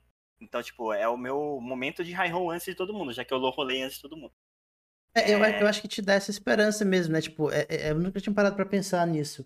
Mas, assim, o, o 7.4.5, apesar dos problemas do Chosen, ele sempre, mesmo no pior cenário possível, tu ainda sempre tinha essa esperança de, pô, vou pro 7, talvez eu ache algo, né, que me salve. O 7.5.0 eu senti que, tipo, ele não te dava esperança nenhuma. Se tu tá mal em early game, tipo, não vai, não vai ter aquele ponto de, de convergência ali que talvez te ajude. A não ser realmente dar sorte nos rolls, que isso sempre existiu. Mas uhum. talvez essa, essa, parada da benção entre bem nisso, né? De, de tomar um jogo, dá para talvez é, uh, me recuperar nos, no, nos 40 de vida ou não. E aí, paciência, né? Sim, exato. E, tipo, isso é uma, uma coisa que eu gosto. Talvez mexer nas recompensas, mas eu, eu gosto da ideia. Preciso pensar um pouco mais sobre isso agora, depois que o Lecão chamou na, na ideia ali. Do Stage 4 dela, o Egão já tá, já tá pensando na stretch é. já do tá... 40, não, velho. Oh, não, não, não, na stretch, eu digo realmente na, na, parte negativa disso, porque, tipo, eu, eu gosto de jogar em luz streak, mas eu também gosto de jogar em win streak. Na verdade, eu gosto, sei lá, velho, tem, tem momentos. Eu gosto tem, de jogar. eu gosto de jogar, exato. E a, eu gosto de, às vezes, a luz streak, é, obviamente, igual eu disse desde o começo, é meio que loucura tu contar com esse drop. No momento, ele tem algum, alguns drop bem quebrado. É, mas é uma, é uma stretch, entende? É uma stretch que pode, às vezes, um, ter um spike tão grande. Por exemplo, Draconic. Esse é um perigo, essas duas combinações, 40 de vida e Draconic. Porque Nossa. Draconic vai te colocar no 40 de vida e às vezes vai te dar um, um ouro gigantesco que você vai puxar um level 8 ou você vai roletar tudo o seu ouro, vai ficar gigantesco na frente de todo mundo. Com os ovos do Draconic ainda. Nico também. Que daí tu Nico. tem aquele Heimer 1zinho ali. É, porque se tu combinar, tipo, ah, combinar os melhores drops da benção com os melhores drops de Draconic, dá pra fazer uma é, bagunça é, é. muito grande, velho. Ah, por isso que eu falo que a criação de conteúdo é, é insana, velho. É, é, é, insano. Eu ia falar mais algum ponto sobre esse, esse ponto da, da benção, mas me fugiu. Se eu lembrar, eu falo no outro top. Dá-lhe, sei. Vamos fechar com, com chave de ouro, que eu acho que é o, o principal mecânica que mais influencia e mais tem impacto, né? Substitui os itens sombrios, são os itens radiantes. Uh, basicamente são itens sem lado negativo, né? Como tinha os itens sombrios. E itens únicos, né? Você só pode receber um item por partida. E você pode escolher ali no round 3, 6, entre cinco opções, qual vai ser teu item radiante. Uh, todos os itens do jogo têm uma versão radiante, então, uh, assim como tinha a versão Shadow, e a gente não vai, claro, passar item por item, com certeza vocês têm acesso uh, a, ao que cada item faz, mas a gente vai tentar passar por cima, eu acho, dos principais itens, de quais itens é, assim, o pessoal gostou mais. Eu, particularmente, tenho uns que eu, eu sou uh, mais fanboy, que quase sempre eu tento pegar, tem uns que eu evito, que eu nunca pego. Mas, assim, a mecânica chave, né, a mecânica principal do jogo hoje, são os itens radiantes que uh, te abrem, abrem muitas possibilidades ali do, no game, né? Uh, eu tenho aqui a lista com todos os itens radiantes, mas como eu falei, assim, se a gente for cobrir isso aqui, vai ter que ser dois dias de podcast. Tem muita, muita particularidade. Todos, alguns itens. Uh, na real, todos os itens têm uma passiva também, né? Os, tem algum que não tem? Não só alguns, né?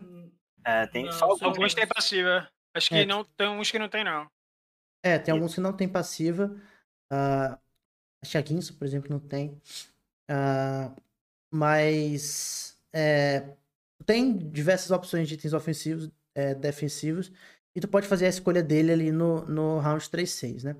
Mas assim, para começar, para também a gente não ficar muito perdido de querer comentar sobre todos os itens, Uh, Dobzeira, tu acha que, comparando com os itens Shadow, uma visão um pouco mais ampla, os itens Radiante são uma melhoria de mecânica, é, não muda muita coisa, ou tu acha que ficou pior de jogar, considerando que tu tem esses itens in, in, inseridos ali no game? Então, é uma mistura, velho. É, primeiro, eu acho que os itens, os itens Shadow, de forma geral, eles eram uma ideia muito boa competitiva, competitivamente falando. Você dobrar a quantidade de itens é, é, é muito interessante, você tem muita combinação, mas tinha um lado frustrante, porque no caso, alguns itens, eles eram completamente diferentes. Então, muitas vezes tinha umas, umas coisas muito trolls no jogo. Por exemplo, o Runan.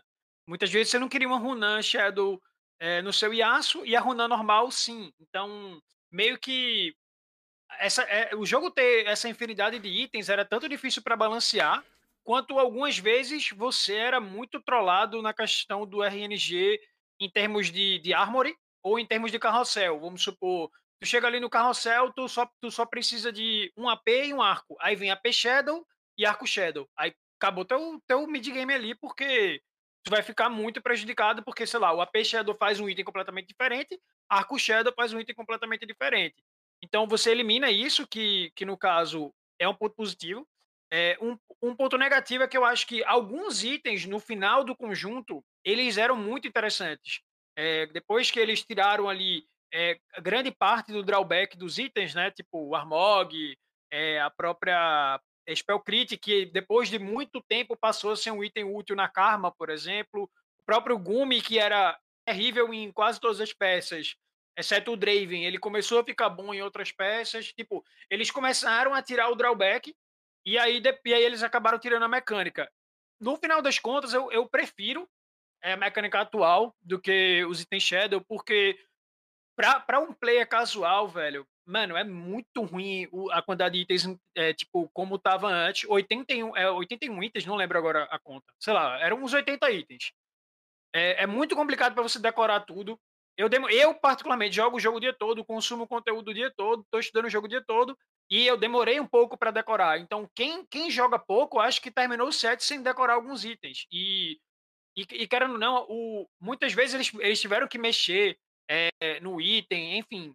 Eh, o próprio balanceamento do jogo ele não é feito para você ter essa quantidade de itens que tinha, porque às vezes você balanceia um aqui e desbalanceia um campeão. O Mordekaiser com Armog Shadow ficou, era surreal, pô. Tipo, ele não tinha drawback nenhum no, no campeão. Então, tipo, a, acabava que, assim, algumas coisas para balancear era muito complicado. E é, os itens novos, pô, é, acaba que fica um pouco mais fácil, entre aspas, de você é, balancear eles entre si. Eu acho que, por exemplo, alguns itens Shadow eram completamente inúteis, tipo pistola, você só queria no Brand é, 3 e, e nada mais praticamente, no máximo num, no Vel'Koz escravo ali, quando a Lux era carry. Então, os itens novos, meio que assim, exceto o Blue hoje, que eu acho que ele tá no spot muito ruim, praticamente todos você tem alguma função. Tipo, é, ele é só um item lá, tipo, normal, que ele é um pouco melhor, não tem não tem nenhuma mandinga por trás, então é só você ir lá e jogar, você não tem que decorar fórmula extra. Então, acho que overall é muito melhor tipo, a adição do item radiante. Obviamente que tira um pouco da, da, do, da mecânica ali que você tinha um pouco mais de escolha, né? Você fazer o Shadow, fazer o normal, etc. Mas muitas vezes não era uma escolha, né? Tipo, ah, vou ter que fazer Runan aqui, vai ter que ser Shadow mesmo, porque senão eu fico sem o, sem o item. Então, eu, eu acho que eu prefiro do jeito que tá agora. Inclusive, tem muito item radiante, tipo, muito interessante. Tipo, até os itens é, que são de utilidade, eles têm uma utilidade, às vezes, muito interessante. Por causa da, da Zephyr, que ela dá uma passiva de attack speed. Então, às vezes, por exemplo, você está jogando com uma compulsão de assassino, não tem um item tão bom, pô, a Zephyr vai dar ataque speed pro teu Nock, vai dar ataque speed pro, pro teu carry castar. Então, eu acho que no, no, caso do. Como tá agora, tipo, parece que vai ser uma mecânica, tipo assim. Que no somatório geral ela, ela é muito melhor para o jogo. Acho que essa é mais ou menos a minha opinião sobre os itens radiantes. É, eu acho que assim, esse ponto de, de, de, da simplicidade, acho que é uma parada muito importante. Porque Assim, eu digo mesmo como um jogador competitivo, ainda assim, para mim, eu achava muito complexo porque tinha todo esse ponto de, de que o Dobson falou. Eu acho que tinha isso de. Nem sempre era uma escolha, saca? Às vezes era o que tu, tinha, tu podia fazer e, e às vezes teu plano de jogo. Uh, pô, eu vou pro carrossel querendo um arco normal, e aí vi um arco Shadow e, tipo, quebrava totalmente teu plano de jogo, mesmo tu sendo fist pick, porque tu acabar buildando um item é, que não servia no teu champion, por exemplo, uma runa Shadow que não servia uh, no Yasuo. Então acho que é, é mais é, intuitivo o game volta a, a, ter um ponto assim, de tu buildar os itens com componentes simples e tu sabe os itens que vão se tornar. E tu sabe também que os itens Shadow, os itens radiantes, perdão, são basicamente é, aquele item melhor, né? Então, o tapetinho vai ser um, um, um, aumento de mana maior, o Zephyr vai ser um, um levantamento do tempo um pouco maior. E aí, o que talvez tu precise aprender e, ou decorar, enfim, com o tempo, é a questão de das passivas, né? Que uns vão dar attack speed, outros vão dar uh, mana, mas enquanto tu, tu tá tendo a tua escolha, tu não precisa. É aquilo, às vezes tu não precisa nem decorar tudo. Vai ter cinco opções na tela, passa o mouse rapidinho, vê o que cada um faz. É bem mais intuitivo do que pensar, pô, se eu botar Spell Crit Shadow na minha karma, ela vai se matar e eu não tenho uma Gunblade pra se curar. Então, tipo, é, é um rolê meio. Achei que Tem outro ponto ainda. Era bem complicado em relação a isso. Tem outro ponto ainda, desculpa te atrapalhar. É, era que às vezes o Armor ele não era uma escolha. Tu tinha um arco e um arco Shadow. Um Armor e um Armor Shadow. Mano, isso era terrível, velho.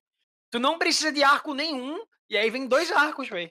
Então, aí, tipo, tu não tá escolhendo nada, velho. É o mesmo item, pô. Tipo, no final das contas. Então, é, é, muito melhor o jeito que tá agora, porque obviamente não vai vir dois arcos, porque tem, não tem arco entre aspas diferença, né? Então, é, é, eu acho que o Armory fica melhor, fica mais fácil de você é, distribuir os itens no jogo. É a mudança bem, bem melhor pro jogo mesmo. Ink, qual que é, que é a tua opinião sobre os itens Shadow? Tem algum particularmente que tu acha muito bom? Tu tem, tem tentado priorizar o que? Itens de frontline, de dano? Qual que é normalmente tua escolha ali quando tu tem a loja do 3.6? Eu vou tentando buildar, tipo, eu, eu sempre vou tentando balancear entre itens front e item, e de backline. Aí, geralmente, o meu plano principal, chegando no 3.6, é tipo assim: ter já uns dois itenzinhos suaves no meu carry, ter um itemzinho de frontline, aí eu tento pegar o terceiro item do meu carry no 3.6. Tipo, por exemplo, se eu tô de Shojin e Guinso, aí eu ainda tô aberto entre Afélios e Heimer, sei lá, MF da vida. E aí, a depender do, do que tiver no 3.6 eu, eu decido entre eles. No geral, os itens. Eu, eu gosto muito da mecânica, muito mesmo, porque eu, eu tinha um grande problema com os itens Shadow, no sentido de que alguns itens mudavam a função do item, pô. Tipo, a Gunblade e a, e a Gunblade Shadow têm funções completamente diferentes no jogo. Então, não posso fazer uma Gunblade Shadow, tipo, simples assim. É diferente da Shojin em relação a Shojin Shadow, que era, tipo, razoável. Mas o, o, os itens radiantes não, eles mantêm a mesma função do item, então fica muito mais tranquilo de, de jogar o jogo. Além de que o, os itens de suporte, eu acho que eles estão no spot bem ok. Tipo, você pegar uma, um sorvetinho Shadow, ou Shadow não, é, Shining, você vai ficar feliz, sabe? o, o Radiante, você vai ficar feliz na sua compra de Aso, assim. Se tiver uma Zig Shadow, não vai ser tão horrível. Você não se sente. Você não se sente sendo roubado, sabe? Eu acho que isso é uma coisa importante no TFT, velho. No 7.5, às vezes aparece o Armor e eu, e eu sinto claramente que eu fui roubado, assim. Tipo, meus PDL estão indo pelo ralo já. Eu não posso mais fazer nada. Porque o arco que apareceu, ele era o Shadow. E o meu Yasuo precisava de um arco normal. É, às vezes tem isso mesmo. Tipo assim, Pode ser que os cinco itens que apareçam para ti ali no, no 5.5 nem sejam bons. Mas só de serem alguma coisa, né? Já é melhor do que o item Shadow que literalmente fazer nada por ti. Exato. Então acho que tem esse conceito de tipo. Se tu olhar o board de todo mundo, vai estar tá todo mundo com, com Chiefs Gloves radiantes, Zephyr radiante, tu vai estar tá lá com teu, pô. Teu. Tua Banshee. Não, Banshee é Brook, na real. Mas, enfim, tô, teu, tô buff, sedenta. Cara, é tô sedenta, radiante tá ok, saca? Porque, tipo, é um item bom e. E eu acho que tem essa, essa, essa visão, né? De, de, enfim, ter essa parte mais satisfatória ali do rolê. Lecão. E é diferente também, só, só o último pode- rolezinho, pode mandar. que é diferente também de, tipo, nisso que você falou, de ser uma parada igual pra todo mundo. É diferente você chegar ali no 4-1, aí tem um cara de Draven que tem uma Runan Shadow, uma Lash Whisper, sei lá, uma Ye Shadow e uma BT Shadow. E aí eu fico, tipo, pô, eu, eu tenho, tipo, a GA, a Ionic. Mas, Lecão, a gente trocou um papo mais cedo aí sobre, sobre itens ah, radiante. Eu sei um pouco da visão do Lecão, mas passa pra galera aí que, que você. Quais são os seus itens preferidos? Qual que é, que é a tua ideia? O que, que tu acha que trouxe de bom a mecânica ou que, que poderia ter sido me- melhor explorado, que tu sente falta dos itens Shadow? Enfim, qual que é a tua visão dessa nova mecânica? Não, eu gostei bastante dos itens adiantes. Eu acho que é uma mecânica bem interessante e divertida de se jogar, entendeu? Você pega um item, você tem um agravante nele, então para qualquer jogador é muito intuitivo. Ele simplesmente vai olhar e vai saber que é um, é um item melhor, então e, e tem aquelas opções para ele. Ele pode simplesmente ler e, e tomar a sua decisão. Eu gostei bastante porque já pelos mesmos pontos citados, que era muito complicado, ah, é, tô jogando de Yasuo, não posso, ah, Shadow, preciso da outra coisa. Se eu fiz uma Guinso Shadow, agora eu preciso ter Lifesteal. Não, esses itens eles simplesmente são melhores, então é prazeroso você utilizar um item desses. Você coloca no seu carry, você é, você sente a diferença, seja qualquer item que você colocar, até os itens de é, utilidade, os itens de frontline, eles têm uma passiva ali, ou seu time inteiro vai ganhar attack speed, ou vai ter começar com mais mana, então você se sente muito mais recompensado de estar jogando o jogo. Eu, sinceramente, eu gosto muito mais dos itens de, de utilidade que eles têm é, um, um efeito extra, como por exemplo a Banshee, que vai para o seu time inteiro e dá vida. Mas o itemzão que eu mais me identifico e acho super broken é o Coração Congelado.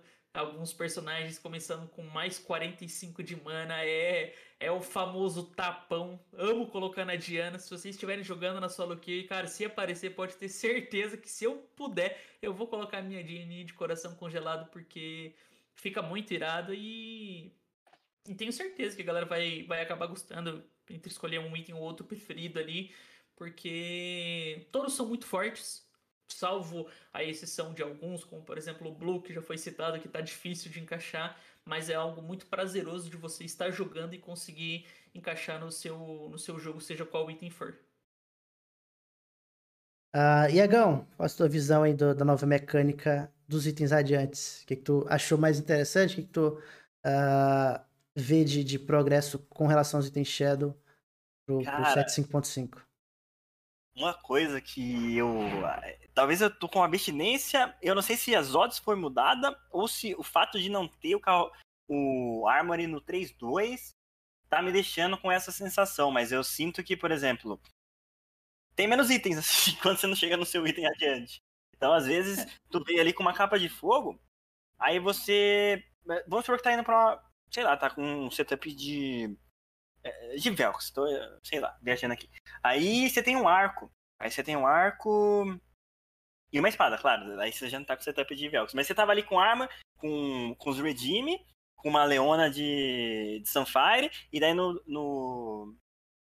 Você dropou só dois itens, né? Sunfire, nos Krugs você vai lá e, e tem um arco e uma espada. É...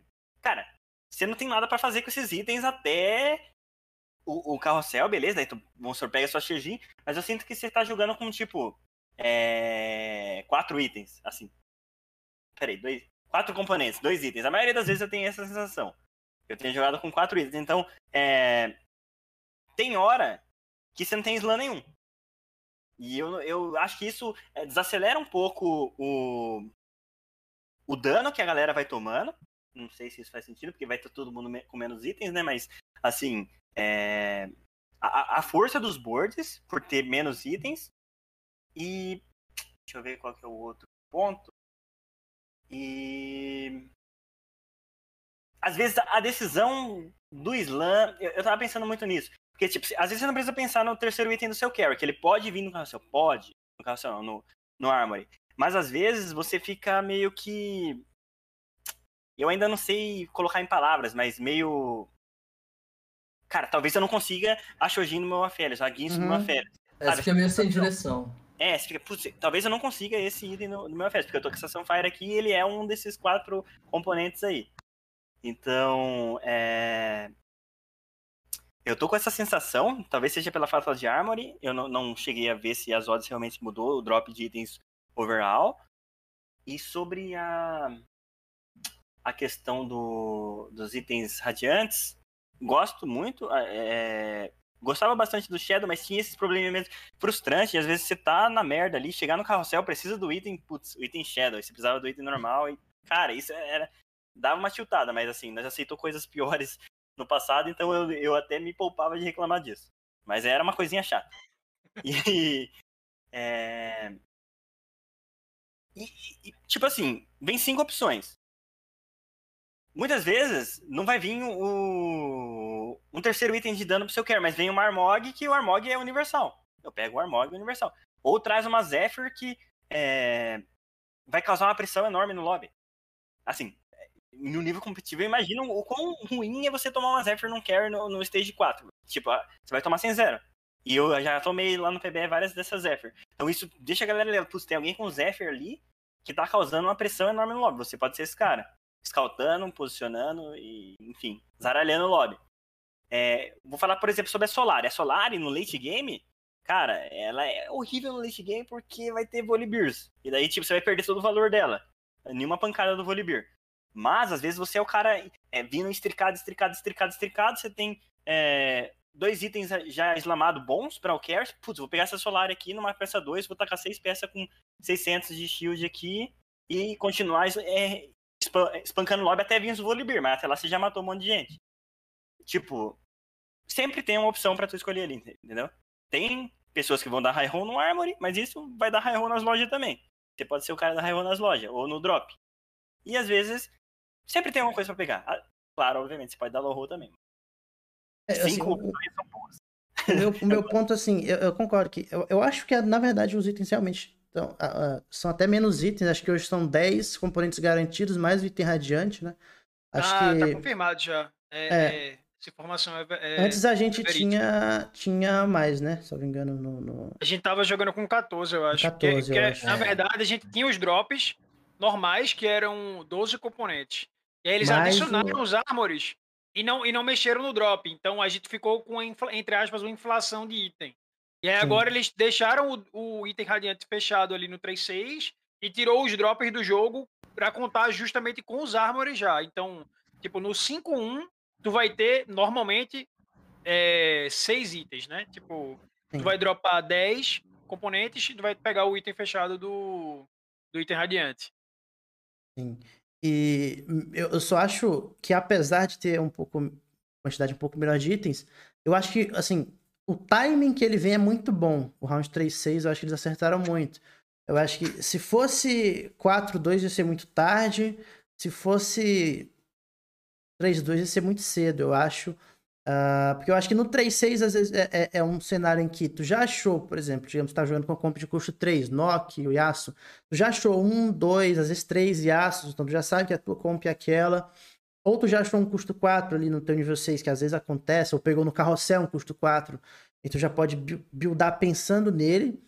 E, e por último, eu acho que é ainda dependendo da tua loja, de acordo uh, da, do teu armory, de acordo com o que vier, ainda é, é, consegue transicionar a comp de acordo com aquele item, tu consegue pivotar. Porque é uma parada que eu senti muita falta do set, no, no 7.5, é que é toda essa ideia que a gente falou de comps é, muito verticais, né? Então tu começava do começo ao fim, sabia que ia conseguir os itens naturalmente, era muito item, era tipo, era literalmente inflacionada a quantidade de itens, então tu sabia que podia talvez não ter os três itens perfeitos, mas era tanto drop, tanto carrossel, tanta escolha que tu ia conseguir os itens daquele champion, então tu podia ir do começo ao fim com aquela comp. Agora, dependendo do que vier no, no 3.6, existem cenários em que tu olha para a loja e fala, pô, Uh, não veio nada de muito interessante para eu ir para essa comp. Uh, então, talvez, sei lá, vou pegar essa, essa ROG. Enfim, a ROG normalmente é bem geral, mas vou pegar essa ROG, vou pegar essa essa Zephyr e jogar bem flexível no 4-1. O que vier é útil, o que vier é lucro, porque eu não preciso exatamente pegar um item para um carry aqui específico e tentar achar ele, enfim, continuar é, verticalizando a comp como era no, no 7.5, né? Acho que o timing, pelo menos, do, dos itens radiantes é muito bom. É um pouco antes do PVE, então tu consegue ver os itens que vem no drop do PVE e a partir do 4.1 decidir tua comp, decidir do que, que tu vai jogar. Uh, mas é isso, no geral é isso. Eu acho que é, a gente passou até um pouco do, do, do meu horário planejado aqui. Uh, considerações finais, Dobzeira? Você tem de, de, comentários aí no geral do, set novo? Mano, não, não preparei nenhum discurso pronto, não, velho. Mas assim, overall, eu gostei de jogar PBE, me diverti bastante. Até tava falando que não sou muito fã de jogar PBE, não valendo nada. Muitas vezes você acaba enjoando rápido. Eh, normalmente eu enjoava no terceiro dia de PBE. E hoje eu joguei, inclusive, tipo assim, bastante. Hoje eu não joguei muito, mas até ontem eu joguei bastante. Então, assim, tava bastante empolgado com as mudanças. Acho que o jogo melhorou. É... Eu acho que eu acho que o... a gente vai ter um set melhor. Eu acho que tem uma. É... As mudanças dão uma mensagem de esperança aí. Claro que a gente tem que é... esperar o balanceamento, esperar as atitudes aí do da Riot, porque às vezes a gente até achou que o 7-5 poderia ter sido bom e Acho que até ele foi em alguns pontos, mas eu acho que no final das contas, ali no somatório geral, ele deixou a desejar em algumas coisas, mas eu acho que o 7.5.5 tem tudo para ser muito bom mesmo. Ink, as considerações finais? Mano, eu acho que o 5.5 é o set mais legal de unidades, assim, sério, as unidades que entraram são muito legais, né? Aquilo que o Leco tava falando bem, bem, bem no início. Eu acho que isso é muito importante pro jogo, tipo, que as lutas sejam legais de assistir. E, mano, só agradecer o convite mesmo e parabenizar aí pela iniciativa. Ficando muito bonito.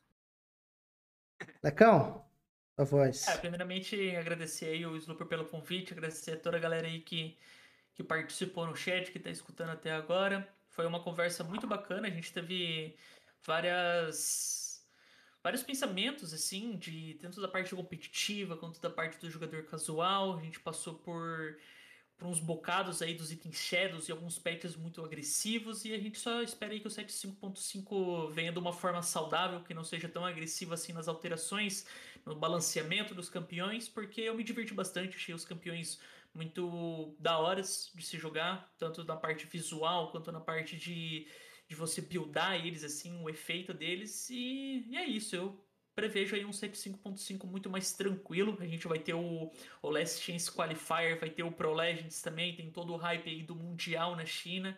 Tenho certeza que o Brasil aí vai ser muito bem representado, que a gente tem excelentes jogadores. Boa sorte aí para todos os envolvidos. E, e, é isso, uma boa noite aí para todo mundo. Novamente, muito obrigado pelo convite. Vale. Ego, e é, valeu pelo convite, Zupão. É, foi bem da hora bater o papo aí. E, mano, parabéns pela iniciativa. Essa iniciativa é bem importante e, cara, tô hypado aí pela, pelas próximas. Como que é a palavra? Caralho, fugiu. Próximos episódios? Pelos próximos episódios que vem por aí, cara. É, prometa aí pro chat, todo mundo que tá ouvindo. Ah, e vai ter cama, não vai ter cama na próxima edição. Quem, quem tem dúvida é só mandar exclamação can aí no chat aí, velho. Porque, tipo, moleque. Vou lançar, vou lançar, velho. É, você vai ser cobrado, velho, das próximas vezes. Eu tô escutando essa aí, tem três sets já, velho. E é isso, foi, foi bem da hora de trocar ideia, mano. Tamo junto. Ô, Zupão, só agradecer aí também o espaço, velho.